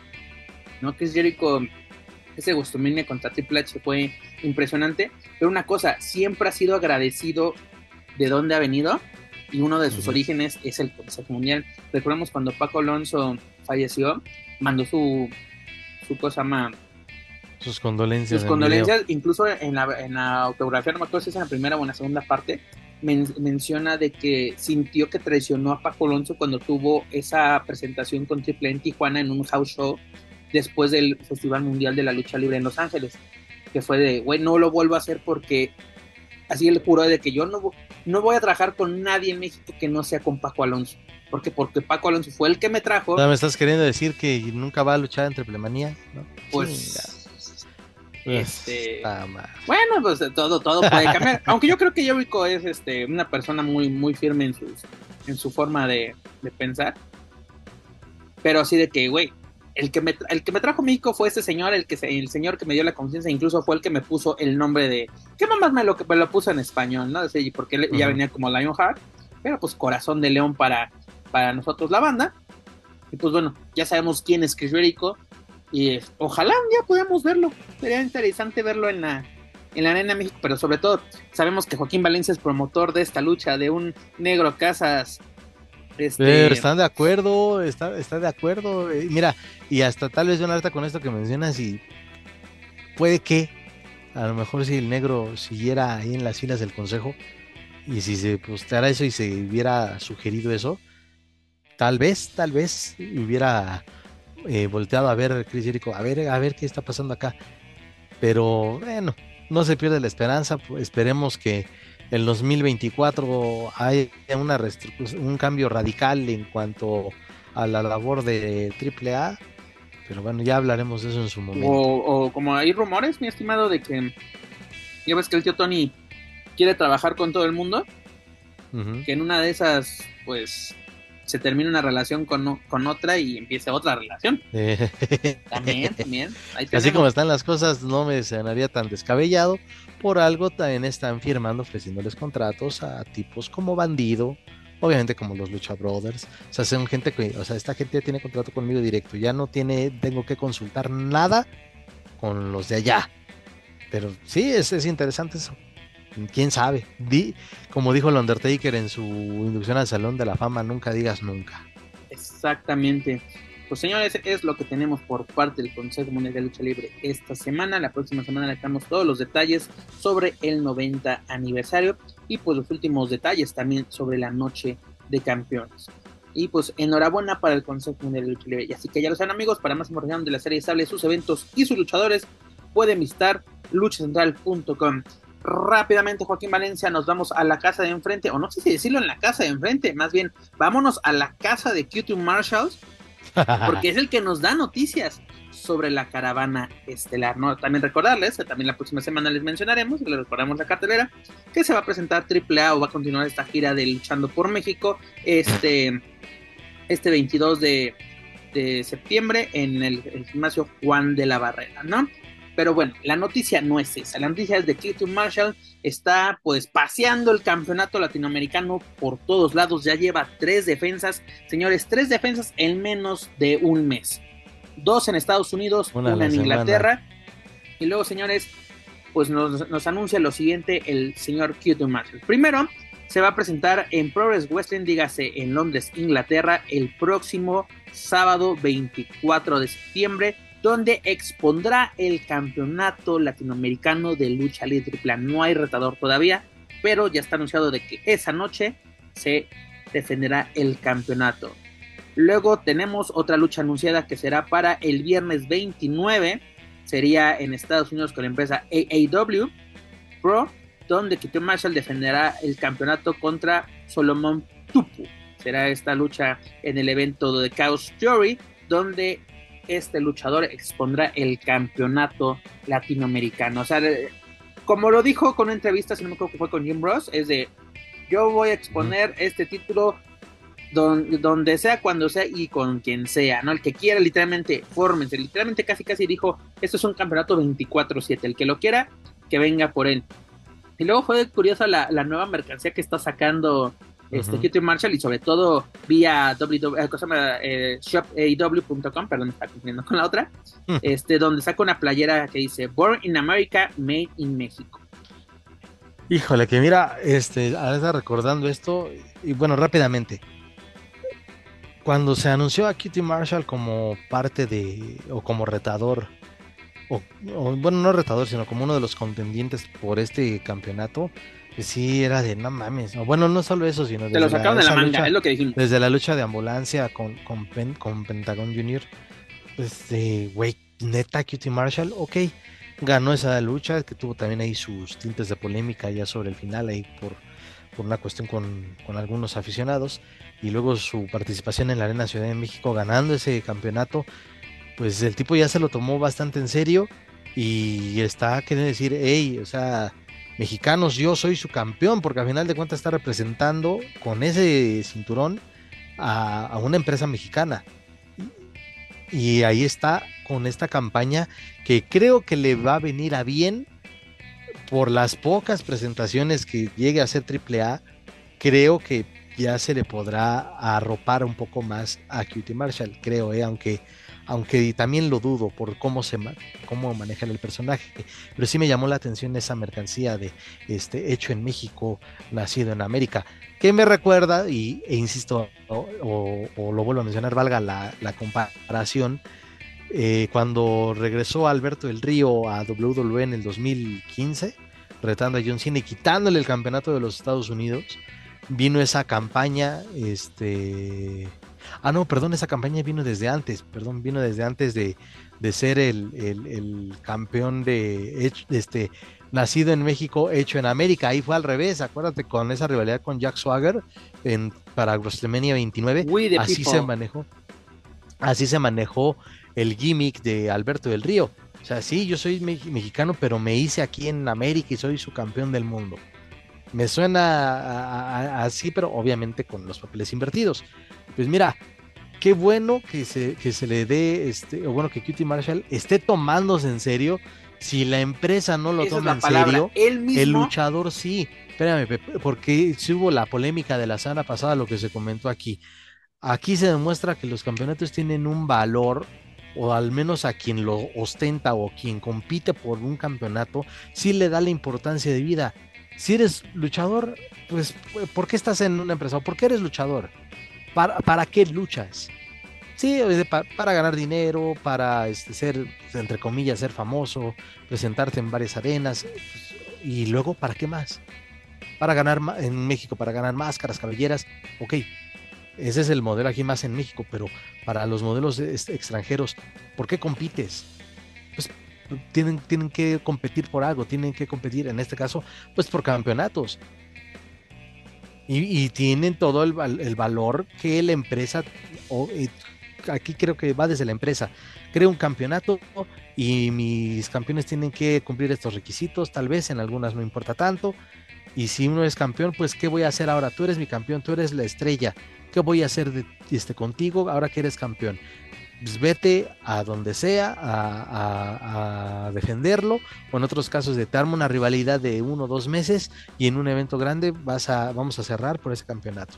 Lo trabajan de diferentes maneras, pero insisto, ahí está la, la prueba, por, por eso se compite en las empresas por, por campeonatos. Y en el caso de Cutie Marshall, él solito dijo, bueno, a lo mejor no puedo estar en México constantemente porque AAA no hace funciones cada semana. Entonces, a donde me contraten, me lo llevo y lo defiendo. Ahí está. Así yo creo que es una excelente, pues, apuesta por este Cutie Marshall de que pues, yo soy el campeón y lo voy a defender donde yo quiera y donde yo pueda. Eh, aparte, pues ahora sí está sacándolo a orear como es lo que queremos, dándole la importancia, aparte de, es campeonato de AAA, ¿eh, señores? Yo traigo un campeonato de AAA. Y mucha gente puede decir, ¿qué chingados es AAA? Pues bueno, este tipo de elementos, este tipo de apuestas, sirve para dar a conocer tu marca fuera de tu mercado. Porque recordemos, el mercado inglés no es mercado para, para AAA o no es un mercado fuerte para ellos. Y mira, y, y pasa al revés y se demuestra porque aquí en México, al México sí hay muchos lugares que les vale madre que un luchador traiga un cinturón. Y estaba recordando varios casos donde hay luchadores mexicanos que entran o entraban con, con varios cinturones y los anunciadores y comentaristas no te decían ni madres, o sea, se la pasan hablando pendejada y media en su presentación, pero en ningún momento dicen es el actual campeón de de MLW, por ponerte un ejemplo. El actual campeón de MLW o el campeón este, de la división X de Impact, por hablar de cuestiones entre comillas, bueno, no entre comillas, cuestiones un poco más comerciales. No, o sea, sí, a lo mejor el luchador va y sale con esos cinturones a una función de AAA, pero si también el, el comentarista, el anunciador, no le informa al público que está ahí presente qué es o que representan esos cinturones, pues por eso hay comentarios o hay posturas como la semana, la semana pasada asegurando que valen madres los cinturones en la lucha libre. Pero mira, fíjate, o sea, en cierta forma Daniela tenía razón porque tenemos campeonatos de todo, güey. O sea, cada pinche arena tiene su arena, pero eventos como Noche de Campeones o decisiones como la de Ketu Marshall le dan valor a los títulos. Porque incluso estaba, estaba escuchando, no pude corroborar esta información, pero los compañeros de Lucha Libre Online ponían que con esta fusión de WWE con UFC, que es, que es una nueva empresa, que es TKO, ¿no? La nueva, la nueva empresa. TKO, ajá, sí. Este, que tienen, tienen planes, tienen planes. Ya sabes que todos tienen, podrían. Se dice, se dice, se, dice, se rumora y se comenta. Pero se rumora y se comenta de que quieren traer de vuelta o traían de vuelta el campeonato europeo. Ahorita cabría así, pues tienes varios elementos, europeos, pero no te, no, no te alcanza como para tener una división totalmente, ¿no? Y, aparte tener títulos de así, diversas divisiones por peso. Creo que eso sería un gran error. Eso, no, porque mira, WWE ya también tiene muchos cinturones, tiene muchos campeonatos. A ver, tienes de Midcard, el Intercontinental, tienes el, Estados Unidos, el norteamericano, que tenías el de Reino Unido y lo, y lo desapareciste. Lo fusionaste precisamente con el de, el fusionaste. Sí, pero mira, hasta te voy a poner ya ahí el, pues no el ejemplo, sino mira ahí si, que me escuchen los nuevos o los dirigentes de TKO, pues la Copa Heritage la puedes transformar en un cinturón. Pero bueno, la, por lo que se ha visto en NXT, la Copa Heritage pues tiene representantes de no solo de, países europeos, también tiene pues, está Akira Tosawa, que es este japonés. Es japonés. Está este el australiano, oh, perdón, no recuerdo su nombre, que es de la Chase University, que es este australiano, no recuerdo, perdón, no recuerdo el nombre. Pero, este participante, o sea, que, no. Ah, sí lo pusieron como español, eso estuvo muy chido. Sí, sí, sí. No, porque, pero aparte, mira, el, problema de, que haya tantos campeonatos en WWE es de que, pues, o sea, si por sí es un desmadre, la gente, si es un desmadre, la, los propios, la división femenina es un desmadre, tienes tres títulos Tienes el de SmackDown, tienes el de Raw y tienes el de parejas, que parece que el de parejas está maldito. y, el femenil de, y el femenil de NXT. Y aparte tiene por algo también desaparecieron los de parejas de NXT, que, es bueno, que es curioso porque hay más, hay más este, luchadoras, hay más mujeres en NXT. Hay más división de parejas. hay más integrantes y que y que no era y que la bueno y luego se dan este tipo de polémicas incluso que pues, Tito Marshall la está viviendo hoy en día no de que es el campeonato latinoamericano ¿por qué lo tiene un gringo? yo qué hago mejor el Rotterdam lo disputó no la ganó pero lo disputó. Entonces qué hago yo Y luego, Eh, pues es el campeonato Morrison. Morrison o Johnny Mil Nombres fue campeón latinoamericano y es. ¿Y y por qué lo defiende en Estados Unidos? ¿Por qué lo defiende en, en Inglaterra? Puta madre. Es, es lo, es lo mismo que el campeonato europeo de WWE. Esa Ríos, dígase Mister Águila, fue campeón. Eh, Eddie Guerrero fue Eddie campeón. Guerrero. O sea, señores, un mexicano y un, y un pocho Christian, lo ganaron. O sea, canadiense. ¿qué hago yo? O sea, ahora sí, ¿qué hago yo, señores? Por eso hay que saber bien cómo manejas un título. Por ejemplo, dices, quiero que más luchadoras tengan este decisión del Consejo Mundial. Quiero que yo tengo una regla muy estricta. Los campeonatos nacionales son para mexicanos. Ok. Pero quiero que luchadoras de calidad como Stephanie Baker puedan disputar un título. No solamente el, el mundial, que lo va a disputar de todos modos. Queremos que la Catalina tenga una oportunidad por el título. Queremos que las japonesas que vengan puedan disputar un título de parejas, porque también vienen luego mucho en parejas las japonesas. Pues vamos a hacer un campeonato mundial para que todas puedan disputarlo. Y luego con estas cosas, por ejemplo, este, ahorita, se- si no me equivoco, este fin de semana, Silueta va a disputar el campeonato de Japón, eh, femenil Ja- de Japón del Consejo Mundial en Japón. dices, ah, ahí hay una lógica totalmente. Lo va a disputar en Japón. Que creo yo no hubiera ningún problema si lo disputa aquí en México, pero que sería un- contra un elemento Contra una japonesa. en japonés no habría ningún, ningún problema. Así como que es darle lógica a tu título. No, porque lo tenemos. El campeón extremo mataperros 3000. Güey, a nadie le interesa ese pinche título. O mi título 24-7, que no sé qué. Nadie le interesa, carnal. Sí, no, de esa mamá, que el campeonato, ¿qué mamada era? Este, Titanes del Ring o qué chingados. Que hasta el 4x4 que ganó Guillén. O sea, bueno. Pero pues, bueno, por lo no- menos ese título, el que ganó Guillén, tenía una lógica de sí, Ah, ahí sí, de era cualquiera. Pero a lo que me cualquiera, refiero es a la promotora, era el campeonato de qué, 4x4, pero no recuerdo. la 4x4, no me acuerdo, no me acuerdo si me sí, se me acaba de olvidar cuál era el. Pero verá, esos casos, y que ahorita, bueno, por la difusión, en este caso de José Manuel Guillén y de todo su equipo de Más Lucha, pues se habló de, de, de ese acontecimiento. Hoy en día, no sé si sea por la falta de difusión de este medio o de otros medios especializados que, que, que cubren a la promotora en cuestión, pero pues ya, ya no se ha ya no se ha escuchado hablar de, de ello también. Por eso también reconozco al señor Daniel Ledesma de Lucha Memes, que él eh, dice, no estoy en contra de los campeonatos. Palabras más, palabras menos, ¿eh? para que no haya después este problema. Eh, que, pero sí se manifestaba no en contra de, de crear el campeonato, sino decía, pues, ¿para qué saturar de campeonatos? Si voy a programar en mis funciones luchas de campeonato, pues yo ya hablaré con la instancia correspondiente. Dígase, si el consejo, si contrato a un- Autoriza. a un, un- si contrato a un luchador del consejo que es campeón, ya después, oye, quiero negociar para que este eh, defienda su título con un luchador este independiente. Se puede y ya son los convenios que se llegan. Pero sí, él en este caso, Lucha Memes, ha jugado con, con esa carta de no voy a crear mis propios campeonatos. O sea, No, y luego también. infinidad y puedo Ahora sí, jugar con sí, esa Joaquín, baraja. dicen por ahí, ¿no? Para ser luchador tienes que parecer luchador. Pues para hacer un campeonato que parezca un campeonato. Yo me acuerdo de lucha libre real, era una pinche corcholata pegado a, a una madre de cuero. Que incluso me acuerdo que en un promo, Demus lo desmadró. Pero así pegándole Ah, sí. a Robin con el campeonato, Sí. lo desmadró. O sea, porque creo que estaba, eh, parecía que estaba pegado con tachuelas esa madre. Neta, parecía que fue un proyecto así de que, a ver, señores, es- van a hacer un campeonato y el más bonito que venga con FOMI, eso gana. Eso parecía, señor. Y exactamente, esos títulos no tienen ningún valor, pero luego hay campeonatos que empiezan como nada y terminan siendo títulos con gran historia. El campeonato mundial de ECW terminó así de que termina la relación con la NWA, nos quedamos sin título. Yo creo mi aquí está mi nuevo título. Y sabemos toda la lista de campeones de ECW que llegaron a ser grandes estrellas y que ahora sí vamos a llegar al, al lugar común de las redacciones. Escribieron su nombre con letras doradas en la historia de la lucha libre. Y mira, y vámonos hasta el campeonato hardcore que creó este Vince, que era sí una Hasta ese fue relevante, mi estimado. Fue relevante y es un campeonato con historia.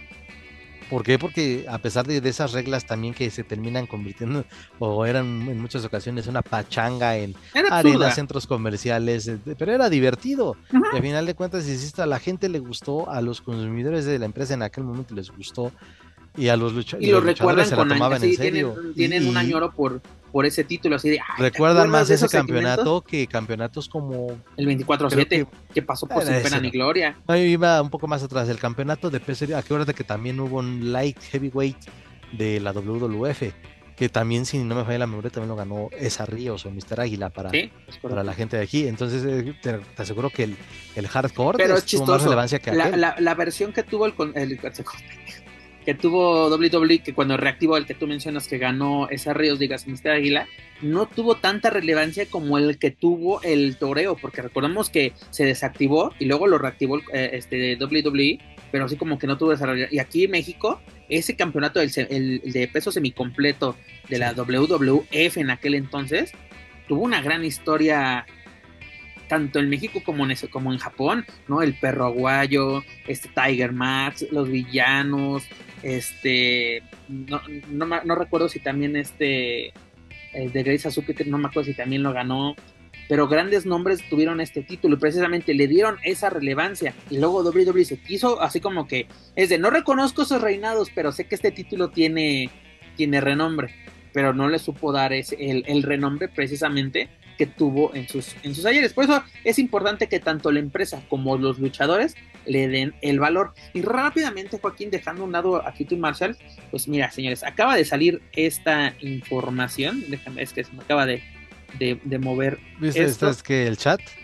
No, así, oh, precisamente sí lo del. ¿Cómo dicen estos de la corneta? Eduardo Bedegaray le está acá. Cable de último minuto. Cable de último minuto. Señores, se revelan los primeros 10 puestos ah, del Pro Wrestling Illustrated 500 de este año. Recordemos que esta, esto levanta siempre polémica. Siempre aquí, cerradas palmuebles a diestra y siniestra. Pero hay que resaltar los, los primeros 10 puestos. Digo, la verdad, esta lista ya no tiene tanto valor, sirve más como para vender, literalmente. Pero ahí te va, joven. Estos son los, primeros. Voy del, del 10 al 1. Cody Rhodes, Josh, Alexander, Orange Cassidy, Okada, este Maxwell y en el quinto lugar el hijo del vikingo, seguido por Gunther, eh, John Moxley, Roman Reigns y Seth Rollins. Esos son los mejores luchadores del 2023 según Pro Wrestling Illustrated. Según señores, lo recalco, lo firmo y lo pongo en rojo y lo, que ustedes quieran, porque ¿y dónde le queda tal? Yo no lo hago, señores. ¿Dónde queda Caneca? ¿Dónde queda Caneca? ¿Dónde queda? ¿Dónde? Señores, tranquilos, yo no las hago, yo no las hago, esto lo hace un medio de Estados Unidos. Ahora sí, vayan y reclamen porque también es de, ¿y quién hace esas votaciones? Y no sé qué, y no sé qué. Una cosa, hablando de campeonato, retomando un poquito el tema. Vikingo puso en el radar el megacampeonato de AAA, ya sea en AW o pasándolo en independientes en Estados Unidos, pero lo puso en el radar de los medios especializados en el vecino del norte. Porque me parece que incluso ni cuando lo tuvo Kenny Omega, a pesar de que también lo sacó o lo sacaba en las funciones. Es que la bronca de Kenny Omega es que tenía otros dos títulos que eran más relevantes. Exactamente, esa, es a, lo que iba, pero eh, pero al final de cuentas a Kenny Omega lo eh, el campeón de AEW, campeón de Impact Wrestling, campeón de ah y campeón de y mega campeón del lucha libre AAA. O sea, sí se, se, le daba la mención, pero tal vez pues sí para muchos pasaba desapercibido justamente digo en Estados Unidos y más si te presentas obviamente en tu empresa AEW y e ibas cada 8 días o cada 15 días a Impact, pues obviamente eso da más de qué hablar que, insisto, las funciones de AAA, porque también cuando Kenny Omega fue campeón, pues no hubo o no ha habido demasiadas funciones televisadas o, que tengan trascendencia en, la caravana estelar. Oye, pero por lo menos Kenny Omega sí lo sacaba Oria, porque tuvimos el caso de Fénix el año pasado que, ah, ah, sí soy campeón, pues tengan, ¿no? Incluso, curiosamente, Phoenix va a enfrentarse a John Moxley por el campeonato internacional de AEW la próxima semana en Dynamite. Ahí sí tengo tiempo para duelos titulares. Esos campeonatos sí me importan. Ahí te das cuenta que cuando precisamente el luchador le da importancia, de que me importa más tener un título de AEW que uno de AAA. Y ves aquí tu Marshall de que yo soy campeón y lo voy a exponer. y, por, sin importar de que, ah, es que no es latinoamericano, lo defiende en Europa. Ahí está, señores es lo que tenemos por parte de la caravana estelar. Q2 Marshall. Oye, solamente haciendo la mención de. Bueno, harta, para, harta antes de cerrar lo de Marshall. Lo de la lista, pues sí estoy de acuerdo, pero oye, digo, del debido respeto, Kazuchika Okada. es un luchadorazo y todo, pero pues, ya en neta. Ya 10 él y años Roman de, de- Reigns, Sí, sí, sí. ya él de- y Roman Reigns, de neta. uf, bueno, sí, se va a levantar ámpula este, eh, durante el fin de semana en las redes sociales. El fin con de semana, lista. yo creo que ahorita ya están los putazos a diestra y siniestra. Perdónenme, señores, pero es la realidad. Pero felicidades al hijo del vikingo, a final de cuentas, pues él está armando, tiene tra- much- mucho más trabajo en Estados Unidos, bien por él, y pues que siga teniendo éxito que nos queda a nosotros como Guaco, mexicanos, pues qué bueno que le vaya chido, enhorabuena para el mejor. megacampeón de AEW. Se lo ha el ganado. megacampeón, el megacampeón de Y también para el campeón. Y, y también qué bueno que el campeón, el campeón latinoamericano de AEW esté dándole brillo a este título. Pero señores, bueno, es lo que tenemos esta semana por parte de la Crama Estelar. Una noticia de último minuto. Y pues bueno, señores, ya para terminar esta bonita edición 168 que tenemos en el ámbito internacional, pues tenemos WWE, Dominic Misterio en AEW. ¿Cómo le está armando el pues Dirty Dam dentro del territorio de desarrollo de la? WWE? Pues sí, efectivamente, lo que muchos, eh, los que muchos también criticábamos de ya es momento que lo dejen solo, ya es momento que deje de estar a la sombra del papá, ya es momento que tal, tal, tal, tal, tal, tal. Ok, no está solo, está arropado y también ya lo hemos dicho por grandes talentos desde Damian, Finn Balor y desde luego Rhea Ripley. Pero lo que le ha tocado hacer solo está construyéndose un villano que, un villano que, que dentro de todos los que hay actualmente en el roster de WWE, pues está haciendo lo suyo, está obviamente jugando con ese, con esa historia, jugando con esa parte de, de sí, de que Eddie Guerrero era mi verdadero papá y que lo que le diría si lo tuviera todavía, pero no está, en fin, él también agarra esa, ese, pues, entre comillas, hate o esos comentarios para muchos absurdos, pues él también los, los agarra y dice, pues va, síganle echando, síganle echando. La empresa también se encarga de que trabajemos una promo y termina siendo pues ese rival, ese, perdón, ese villano que se está dando a odiar, pero a final de cuentas, pues sí está cada vez más en planos estelares y cada vez lo están dejando más suelto. Por algo lo hicieron campeón norteamericano, aunque esté acompañado de Rhea casi siempre, pero lo que él hace en el ring, eh, ahí la lleva. A lo mejor no tanto, o quizás al menos yo no noto tanto la diferencia o tanta la evolución en cuanto a lucha libre o movimientos de lucha, pero en cuanto al desarrollo de su personaje, nada, este cabrón está, creo, que, se está en yendo por ese lado. al- a lo que lucha libre se refiere, sí ha tenido una mejoría y mayor seguridad a la hora de realizar movimientos. Ya no lo ves así como que, así como que el- ese frenón, no sé, de que me voy a aventar, ay no, mejor no. No, ya vemos un poquito más de seguridad. Yo creo que ha servido mucho eh, la separación con el señor padre y sobre todo quienes lo han arropado, ¿no? Estos tres grandes elementos con, con quien forma The Dutchman Day, ¿no? El día del juicio. Este, Finn Baylor, pues toda ya un- una, una estrella internacional, no solamente en Estados Unidos, sino en Japón, la rompió increíble con New Japan, incluso, pues es de los fundadores del Bullet Club, ¿no? Si no me acuerdo, es de los... Sí, fue el primer líder, creo. Sí, el primer líder, exactamente. Este hizo un gran papel. Este D- Demian pues está haciendo un gran trabajo. A mí me, me- eh, en NXT era muy bueno. Yo creo que está, llega un gran camino. Aparte es el señor dinero en el banco. Así vamos a ponérselo. Y Rhea Ripley, pues demoledora. No, yo cre- yo hubo un momento que dije, la carrera de, de Rhea se fue al carajo con ese WrestleMania. enterraron. Ajá, yo pensé que la había enterrado con Charlotte y no, señores, se repuso muy cabrón, renovó el personaje, disculpen, eh, renovó el personaje muy cabrón y hoy en día es toda una realidad, ¿no? Es, la, es esta mami, literalmente la Shaina de nuestros tiempos, de esta época, y lo está haciendo muy bien, incluso es- esas comparaciones de que, ah, es que son una copia barata de Eddie Shaina. Puede ser, señores, pero lo están haciendo bien, lo están haciendo de una manera correcta y, Dicen sobre todo, que hay un Dom se viejo está dicho- convirtiendo en un, en un rudo a odiar. Hay un viejo dicho que dice que la historia, este, se, a veces se, repite, pero con diferentes, obviamente con diferentes, eh, eh, diferentes circunstancias, con diferentes personajes, ¿no? Pero en esencia es, este, las, las cosas se tienden a repetir. Y pues ese es el caso. A final de cuentas, recuerden, WWE, dicho por sus mismos, este, eh, jefes o sí, bueno, dicho por la misma familia McMahon, específicamente por Stephanie, la WWE es una telenovela de acción en vivo. Y entonces hay un momento en que sí te creo de que, güey, tenemos más de 30 años trabajando historias, trabajando rivalidades, pues a veces no está de más retomar una historia con los personajes con los que cuentas en la actualidad, en otro tiempo, y adaptarlos al, tiempo en que se vive. O sea, está bien, no hay, no hay pedo. O sea, hay mucha gente que ni siquiera conoció o vio a Eddie o a China. A lo mejor lo pueden ver ahí en WWE Network, pero pues, obviamente no era lo mismo. Sí, las comparaciones siempre van a estar, pero obviamente ellos están haciendo lo suyo. Ria, pues ya lo, ya lo dijiste tú, imponente y con también una trayectoria súper destacada como campeona de Reino Unido eh, campeona de NXT UK en la versión femenil, cuando viene aquí a Estados Unidos, unas rivalidades muy buenas que tuvo con, con Shayna Baszler, con Bianca Belair, en fin, muy bien. Y lo de Dominic, pues ahí está, el campeón norteamericano, que y ya también te acuerdas que estábamos con la duda, y sí, la rivalidad ahí con, con este, o bueno, más bien su defensa titular se va a hacer, desafortunadamente no con Dragon Lee, pero sí con, con Mostafa Ali en, en, No Mercy el próximo 30 de septiembre.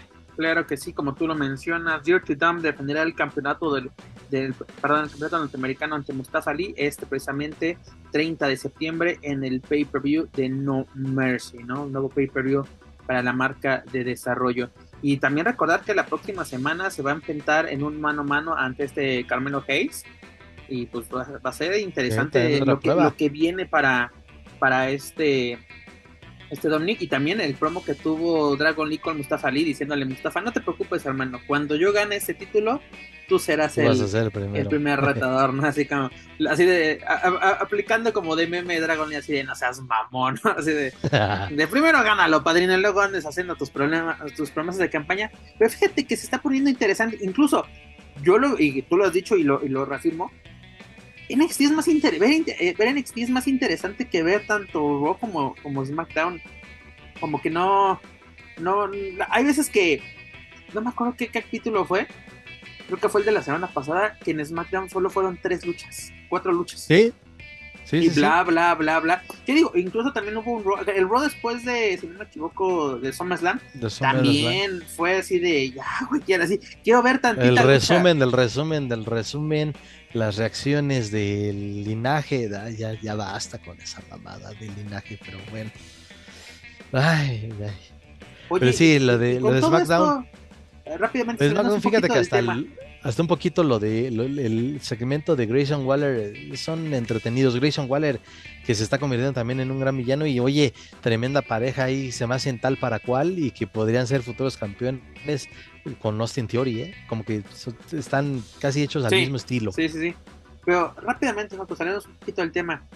Pues ya vimos que con la, esta huelga que hay del sindicato de actores y también de, escritores en Hollywood, pues ya vimos que John Cena dijo, pues yo necesito, quiero chamba. Y pues por lo menos todo lo que es septiembre y casi todo octubre, pues va a estar con WWE.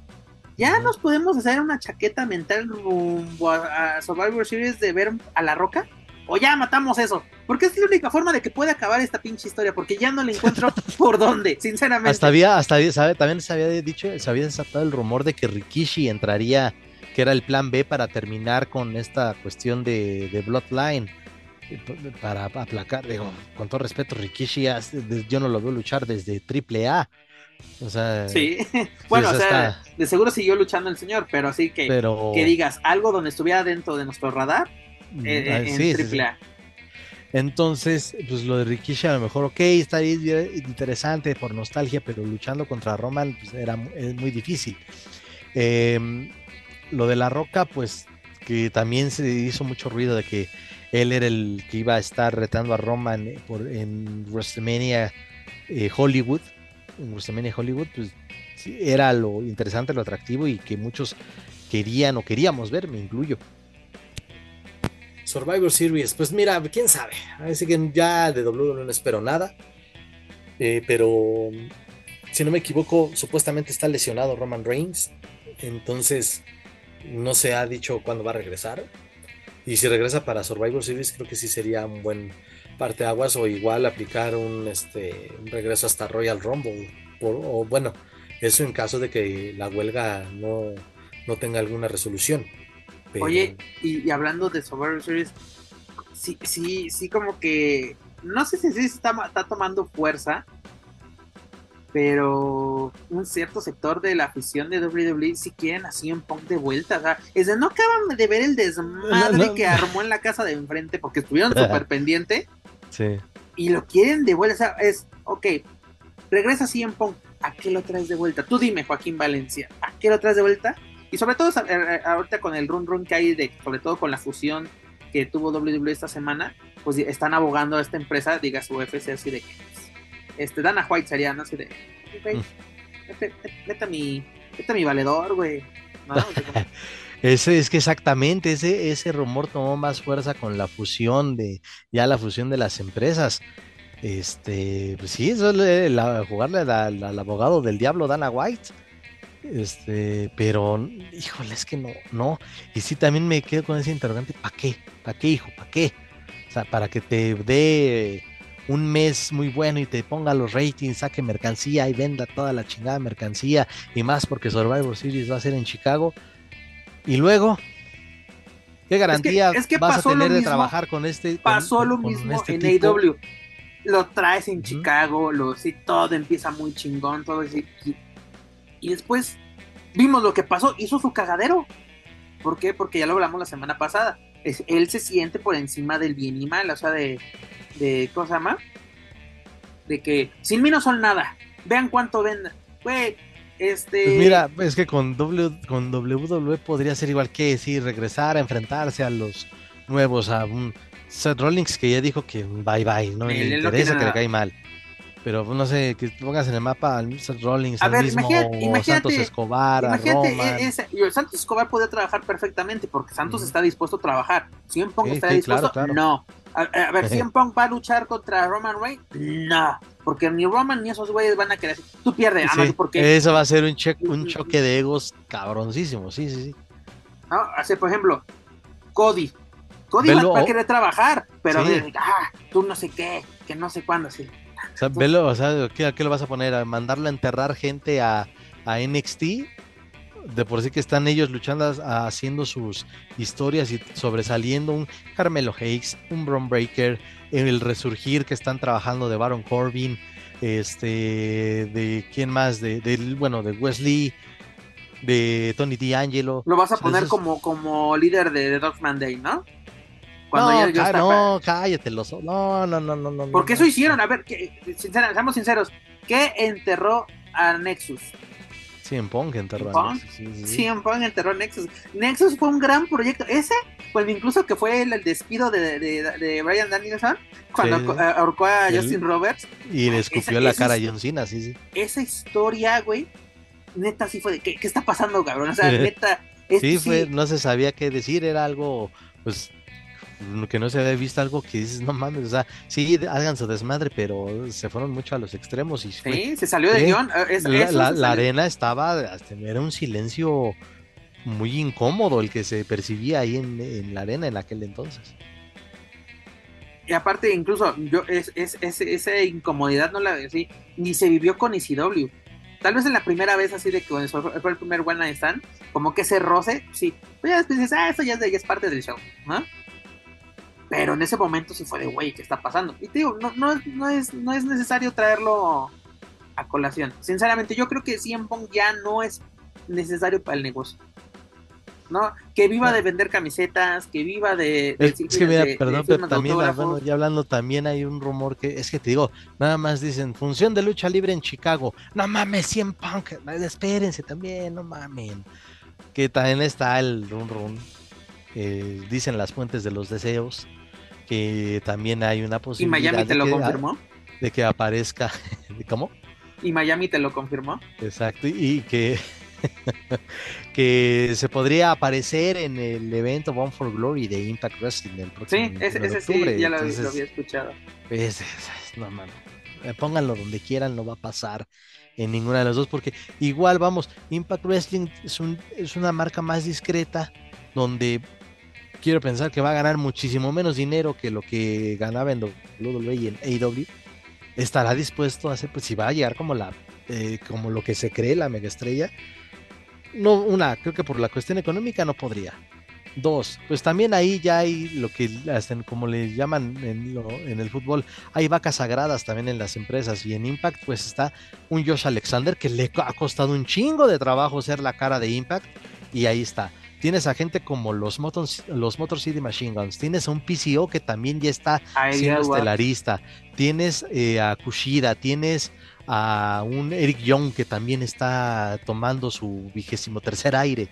Este, o sea, la neta, tienes un Tommy Dreamer que, eh, aunque no es a tiempo completo, pero ahí está. Tienes a un este, Brian Myers que también está trabajando bien y que, o sea, gente que estaban relegadas, que estaban enterradas o que no estaban siendo bien aprovechadas y están encontrando su lugar, en este caso en Impact, y para que venga este a desplazar todo y a romper la estabilidad, pues no, no, la verdad, eh, efectivamente, yo no le veo este, ya lugar en, en al menos de estas empresas de las que hemos hablado. Oye, por cierto, y otro run run, y ya para terminar, ¿cómo ves este, este, precisamente este chisme? Porque este chisme, ¿no? De que, primero, ¿qué pasó? Para, que le da, que le da inicio a este chisme, ¿no? De que Edge ya no está dentro del roster de WWE, ya no aparece en la página, ya está en, en, la, en la sección de alumni, dígase de, de que han estado dentro de la, de la empresa y pues dicen que todo indica que pues ya le endulzó el oído el tío Tony. Pues eh, que creo que eso es que estoy estaba también tratando de, recordar eh, a qué medio de comunicación, o no sé si fue una entrevista, perdón, no, no, este, no tengo la fuente a, la mano.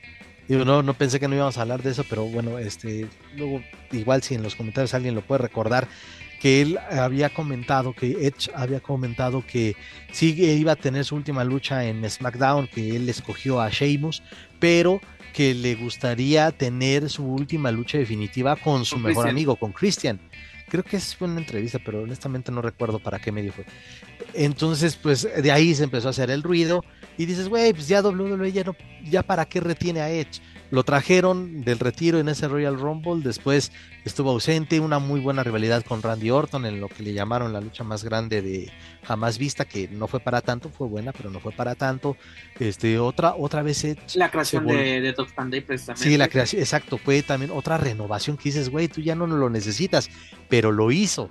Y le dejó este, la idea, encarreró a Ria, a Damien y a Finn para hacer de Judgment Day lo más destacado hoy en día en la WWE. Ahí sí, Edge ayudó a esta nueva generación a continuar una creación de él, ¿no? Al menos ahí en, las historias que se manejan. Entonces a Edge ya no le pueden pedir nada, ya no lo pueden retener por nada, porque incluso también en una entrevista que dio para un medio en Estados Unidos, que él señaló que a él ya no le interesaba volver a ganar un campeonato, que a él sí le interesaba trabajar en conjunto para las nuevas generaciones. No quería quitarle ese protagonismo. Que bueno, que le dieron el Royal Rumble, pero bueno, eso es, eso es otra cosa. Ese Royal Rumble sirvió para también este catapultar, a, Roman Reigns, a, hacer sólido su reinado y trabajar en conjunto con Daniel Ryan también en su última faceta. En fin, creo que en esa, con esa excepción, a Edge ya no le hacía falta nada. Entonces, si él decide ya no renovar, y si se va a IW, qué bueno, qué bueno. Ahorita es un rumor, pero si el tipo tiene la idea de quererse retirar al lado de con el hombre con el que marcó historia en la división de parejas, pues ojalá así sea. yo creo que por lo menos para un último baile estaría chido. Y sobre todo con Christian, ¿no? Recordemos esa gran pareja y sobre todo también pues hasta rivalidad que, que, que hubo. Y pues sí, estaría bien ver porque ya no sería Edge, sería ver a este Adam, precisamente. Adam, Adam porque, pues, este, el, el, nombre pues es parte de WWE, pero son los rumores que tenemos. Rumores, y ese rumor sí me gustaría, a final de cuentas son rumores. Oye, pero también lo que sí estuvo mamadísimo, lo que te comentaba, creo, por mensaje, de es que fue un intercambio, este, Edge por Jade Cargill. No mames, Jade Cargill acaba de luchar, regresó apenas en Collision y, y acaba de disputar el campeonato TBS de, con El Chris TBS, Statlander. buscando recuperar su, su Buscando título. recuperarlo. Que incluso la misma Jade Cargill, cuando lo perdió el cinturón por mucho tiempo, declaró en sus redes sociales, cuando le preguntaban cuándo iba a volver, cuándo iba a volver, y decía que no pensaba volver. Y eso sí fue una sorpresa bastante grata, al menos para mí. Te lo pongo así, la misma pregunta que fue con CM Punk. ¿A qué llevas a esta Jade? A A- WWE, Ah, porque incluso, ¿qué pasó esta semana en Raw? El regreso de Nia Jax. ¿Para qué la traes? ¿Y ¿Cuántas compañeras no se quejaron de que esa vieja nos lastima? A Kairi Sane no la casi la mata. a mi Katie Sane, que por eso creo que fue una de las razones por las que Katie pidió la pidió su La liberación, ¿sí? Dijo, sigo trabajando con ustedes, pero ya no aquí. Yo me voy a Sí, sí, Japón. no mames, sí, sí, sí. O sea, sigo, si quieren soy embajada, embajadora, lo que ustedes quieran. Pero ya no así Es de- complicado y pues bueno, regresa y pues, con alguien que sí le puede entrar con un buen tiro como lo es Rhea Ripley. La Pero, misma ver, Raquel. Pero está, pero- ahí está esta Jade al nivel de, de Rhea. Le ha costado. A. Raquel le está costando. A. Raquel le está costando. Fue un muy buen duelo el del lunes, pero la cagada así. Iba, estábamos tan cerca Sí, de algo. Y salen con esa mamada de calibre. No, no, no. Lo de Jade Cargill, y lo he dicho siempre, Jade Cargill no me parecía, o sea, es mala, es mala luchadora, pero, la, pero se compensaba con el manejo de su personaje, de la imponente, de la invicta, de la fisicoculturista, de Doña Chingona, o sea, mis respetos. Eso sí, ella sí supo manejar esa, eso a su favor, pero honestamente en el ring, pues no, yo creo que la única lucha donde vi que de verdad le exigieron, y le exigieron mucho, fue y, y siempre se me olvida ah, con Serena Deep. Fue la que, pero porque Serena Deep la hizo luchar así. A ver, mijita, esto se hace así. Entonces, esa es la única o de las pocas luchas que le recuerdo a Jade Cargill. Que regrese, pues que se renueve, que sea una segunda etapa buena para ella, está bien. Pero eso de del rumor de que, eh, que Jade según llegaría a WWE y Edge se iría a AEW, pues es como en el fútbol, o sea, vamos a hacer un intercambio, pero pues vamos a intercambiar este eh, calidad con calidad, con todo respeto para Jade Cargill, pero pues no puedes eh, este Aparte, traer dudo un- que. no puede Dudo, llegar como un bombazo a WWE y Edge sí va a llegar Te lo como pongo un así, AEW. dudo que haya una- un intercambio o que se hayan sentado a platicar las empresas, tan sencillo. Que la, la- la cosa tan infantil que hizo WWE, no sacó una línea de campeonatos de la NFL y, y no puso a la venta o sacó de venta el de los jaguares de Jacksonville, propiedad de la familia Khan. Ahí sí se vieron bien así de, güey. O o sea, tú no. ajá, Entonces, sí, literalmente. A todos, pero tú no, puto. Ajá, y aparte es de, güey, el, el acuerdo es con NFL. Eh, Y NFL te dio todo- todos los 30 y, de los ¿qué? 32 Tre- equipos. 32 equipos y solo tienes 31. O sea, lo pusiste en ventas. o sea, sí lo pusiste Es en bueno, ima- Y al- imagínate y el desmadrito, horas, digo, ah, vamos, los- estamos, estamos divagando mucho, pero imagínate el desmadrito que sería de este alguien, y, y- y se me viene a la mente un MJF, a lo mejor no en algo televisado, pero en redes sociales con su con su cinturón de los jaguares de Jacksonville, paseándose por el, el Daily Place. quisieron, quise evitar ese- esa parte, pero bueno. Sí, no lo dudo, no lo dudo. Porque mira, lo, que, lo que siempre ha hecho WWE, y eso lo aprendió a la mala, es pensar mal de la gente. ¿Qué pasó con Medusa en los 90? ¿No tiró el campeonato femenil a la basura? Y por, y por esa razón nace el, el, el, ¿qué se llama? El de Montreal, se me acaba el nombre de, de- de- este, de- cuando le hicieron a lo de Bret Hart.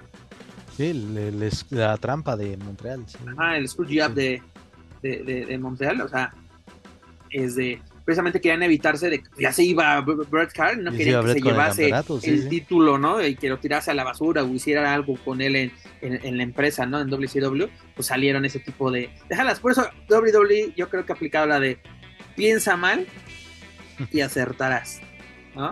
O sea, como, ¿qué, qué puede pasar? ¿Qué, puede, qué, qué malo nos puede provocar o, o cómo nos pueden dañar de cierta forma? Pues hasta incluso, como dices tú, algún luchador de la, incluso, imagínate, a Tony Khan con su cinturón de los jaguares de Jacksonville. ¿No? O sea, como, sí, podemos pensar muy mal, y como dices tú, ya estamos divagando, pero esa era la, la sección de ventaneando que teníamos para esta ocasión. Pero, señor Joaquín Valencia, hemos llegado al final de esta bonita emisión 168. ¿Cuál es su editorial para esta ocasión? Pues simplemente felicidades al Consejo Mundial de Lucha Libre por 90 años de historia. Han armado una cartelera pues bastante atractiva y esperemos que no decepcione eh, tanto a los que este, asistan a la Arena México el próximo 16 de septiembre y los que contraten el pay-per-view, que lo disfruten, lo disfrutemos. Y bueno, pues ya hablaremos de todo lo que conlleve, este, o de, la resaca de, de, la función, la traeremos la próxima semana y pues bastante lucha libre, actividad también de mexicanos y pues algo que, me agrada, el, eh, ahí, se los, ahí está otra vez la recomendación, inicia una nueva era en la NWA, se nos va Velvet Sky como comentarista, que era también lo que valía la pena, pero bueno, ya se va Velvet. Eh, se anunció su, ya su salida de la empresa. Y hablando de Velvet Sky, pues ahí esa reunión nostálgica para muchos que gozábamos de la entrada de The Beautiful People en Impact, bueno, en antes TNA, hoy Impact Wrestling. Pues ahí disfruten Hasta en triple A la disfrutamos. ¿eh? Exactamente. Este, pues ahí está el, episodio número 1000 de Impact. Pues que pues, igual un poquito de todo trayendo a muchos a muchos este, personajes que que, que escribieron historia en, esta empresa. Oye, con uñas y dientes llegan a este episodio mil, con todo lo que ha pasado. con todo lo que han vivido, con todo lo que han vivido, llegaron a, a 20 años, celebraron 20 años en el 2022 y fue también algo que muchos no creían. Oye, rápidamente, Juanjo, haciendo memoria, ¿en qué año fue que este eh, TNA, en aquel hoy Impact, pasó precisamente el programa de Impact a los lunes por la noche, que quiso competirle al tú por tú a pues Monday Night y que incluso la estelar para esa ocasión, que fue un lucho, ¿no? ¿no? Que fue Core Angle contra AEW por el campeonato mundial de TNA. Que en ese momento, después de esa lucha, yo dije. Aguas con TNA, sí, sí, sí. Aguas con TNA. Aguas con TNA, sí. Pero llegó la May Event Mafia y todo se fue a la mierda, señores. Sí, por ahí de 2007, sí, 2007. Sí, 2007. Porque Engel, llegó a finales del 2006 a, a TNA. Fue en el 2007. De, de, One Night Stand se salió. Cuando ya se formó la, la, marca tal cual de ECW WWE, a los pocos meses fue liberado de su contrato. Y, y, sí, fue en, el 2007, eh, sí, exactamente una época donde empezó a haber una, pues, entrecomillada desbandada de WWE, porque vimos en TNA llegar a Corey Angle, a Booker T, a, Mick Foley, a Jeff Hardy, a Christian, bueno, Christian a Victoria como que, estuvo antes, exacto, Mickey James, en fin, eh, Christy Mickey James la rompió muy cabrón en, en, esa etapa que tenía. Sí, son de, muy buen nombre y combinados con gente como Samoa Joe, AJ Styles, este, los Beer Money, que era Bobby Roode y James Oye, el otro día mm, navegando, igual saliendo un poquito del tema, estaba navegando en, YouTube, luego me pongo a ver luchas así de, de antaño eh, incluso el otro estaba viendo, ay, no me acuerdo qué era, ah, Apolo, Apolo Dantes contra Chris Jericho por el campeonato pesado del Consejo Mundial, puta, lucho, no, no en la colisión, pero me salió el, como la point bomb, por así decirlo, de Samoa Joe a Kevin Nash. ¿Te acuerdas que no ah, se presentó a un, a un pay-per-view de, de, de, no me acuerdo qué, qué pay-per-view, pero la siguiente semana se lo puso así de que eres una pinche diva, tú, tú, así de, güey, nosotros hemos hecho esta empresa para que tenga un nombre, y llegas tú y quieres hacer lo que quieras, así de que tú ya estás acabado, vives de tu, vives de tu nombre, de lo que hiciste, y aparte ese nombre lo hiciste por alguien más, ni siquiera lo hiciste tú, y no me acuerdo quién sale de los directivos de, de, TNA, que incluso Samoa le dice, si quieres despídeme, me vale madres, así, en vivo, güey, en vivo. Pero bien en vivo los shows de TNA así, de eso sí ha tenido. cuando eran todavía en los estudios Universal en la zona de impacto. Exactamente, sí, eran, fíjate, pues buenos recuerdos. De, Impact ha tenido, como todas las empresas, han tenido sus épocas doradas, sus épocas que, más han destacado. ¿Sabes y Otro evento de, los 20 años, que lo deberíamos hablarlo de cuando, cuando sea esto de los 20 años, cuando los, los Motor City Machine Guns eran los campeones de la IWGP, esa gran relación que tuvieron con, con New Japan, que se fue a la fregada por una pendejada precisamente por maltratar a Okada cuando estuvo en... sí, es que sí. Te digo, nuestro John Cena, nuestro Roman Reigns japonés. Es nuestro Roman Reigns porque este Tanahashi es nuestro ah, Tanahashi, sí, sí. Tanahashi es nuestro, nuestro... Sí, que lo trataron de la chingada, fue como que, güey, me lo de, así de... Me lo, me lo querías humillar, me, le, le ponías historias muy pendejas y New Japan sí dijo, ¿sabes qué, carnal? Si vas a hacer eso con mis elementos, sácate, exactamente, sácate la chingada. Y eso Pero fue mira, un no duro, recuerdo, un duro eh, golpe, porque esa relación New Japan TNA, puta, tenía juegos, y cuando fueron las tres, Consejo Mundial, TNA y puta, que el único que le sacó jugo fue New Japan, el único inteligente en, este- en esta ecuación. Exacto, pero mira, bueno, hablando del próximo evento, eh, de hecho su, es- ellos lo han calificado así, el evento más importante en su calendario es el Bound for Glory, y pues, bueno, ya está a la vuelta de la esquina, y yo simplemente creo que hasta ya está liberado en YouTube, el- el- la recomendación del fin de semana es para ver de TNA o Impact, el Bound for Glory del 2010, de principio a fin fue un eventazo. Fecha también- fue 10, 10, 10. 10 de octubre del 2010. Luego, si podemos recomendar rápidamente algo, o yo lo que les recomendaría de ver algo de TNA, este, la Copa Mundial X del 2007, si no me equivoco, donde la gana sí. el, el- el Consejo Mundial. Y sobre todo vean la final en Victory Road 2008. Sí, no, perdón, 2008.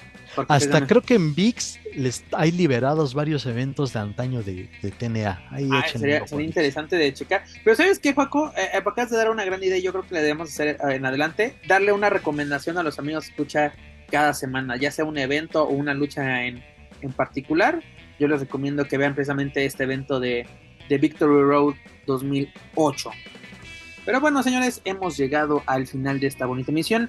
Pues mi editorial sería, pues simplemente felicidades Consejo Mundial y sorpréndenos este fin de semana.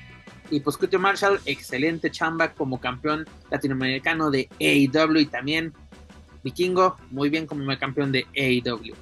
Pero bueno, señores, hemos llegado al final de esta emisión. Pero antes de retirarnos, amigos, escuchar, les recuerdo que pueden encontrar todo nuestro material a través de su plataforma de podcast favorita. Por favor, suscríbanse, clasifíquenos, pero sobre todo compártanos a través de sus redes sociales para así poder llegar a más aficionados y amantes a la lucha libre, tanto en México como, otros, como en otros países de habla hispana. Y gracias a ustedes nos encontramos en lo más escuchado a lo que lucha libre y o western se refiere en Apple Podcast. También los invito a que nos sigan a través de las redes sociales. Nos pueden buscar en Twitter, Instagram y ex, antes conocido como, bueno, este, como Twitter y también en YouTube como Lucha Central. Y claro, no pueden olvidar visitar luchacentral.com donde encontrarán noticias más relevantes del deporte, de los costalazos, tanto en inglés como en español. Señor, señor Joaquín Valencia, es hora de decir adiós. Muchas gracias por su atención a toda la gente que se conectó con nosotros. Gracias por mantenernos ahí entre lo más escuchado. Un gustazo, Pep, como siempre. Y pues estamos aquí pendientes la próxima semana. Esperemos que ya se incorpore Daniel Herrerías. Es correcto, mi estimado. Señores, muchas gracias por aprovechar o despreciar su tiempo con nosotros. Y ya saben, si se raspó algún mueble, fue sin querer. Joaquín Valencia, es un gusto y un honor compartir una semana más micrófonos contigo. Y esperemos que Daniel Herrería se pueda reincorporar la próxima semana sin ningún problema. Y también aprovechando para mandar un saludo hasta el anexo al inútil de Manuel Extremo, que ya me echó en cara que lo van a dejar salir para irse este sábado a la Arena México. Saludos, desgraciado perro del mal. Pero bueno, señores, eso es todo por nuestra parte. Yo soy Pep Carrera y desde el México me despido de todos ustedes. Nos escuchamos en la próxima emisión de Lucha Central Weekly en español. Hasta la próxima.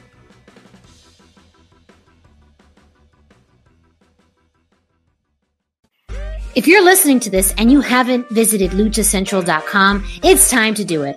Luchacentral.com is the online home for Lucha Libre, where you can get all of the top news in English and in Spanish. Find the best curated video content and original content not seen anywhere else. Find when Lucha Libre events would be happening in your area. Find photo galleries from top photographers covering Lucha Libre around the world from weekly polls to annual awards. Seen and read by top executives in all of the major Lucha Libre promotions across the globe. And on top of that, it's free. LuchaCentral.com, your centralized place for all things Lucha Libre.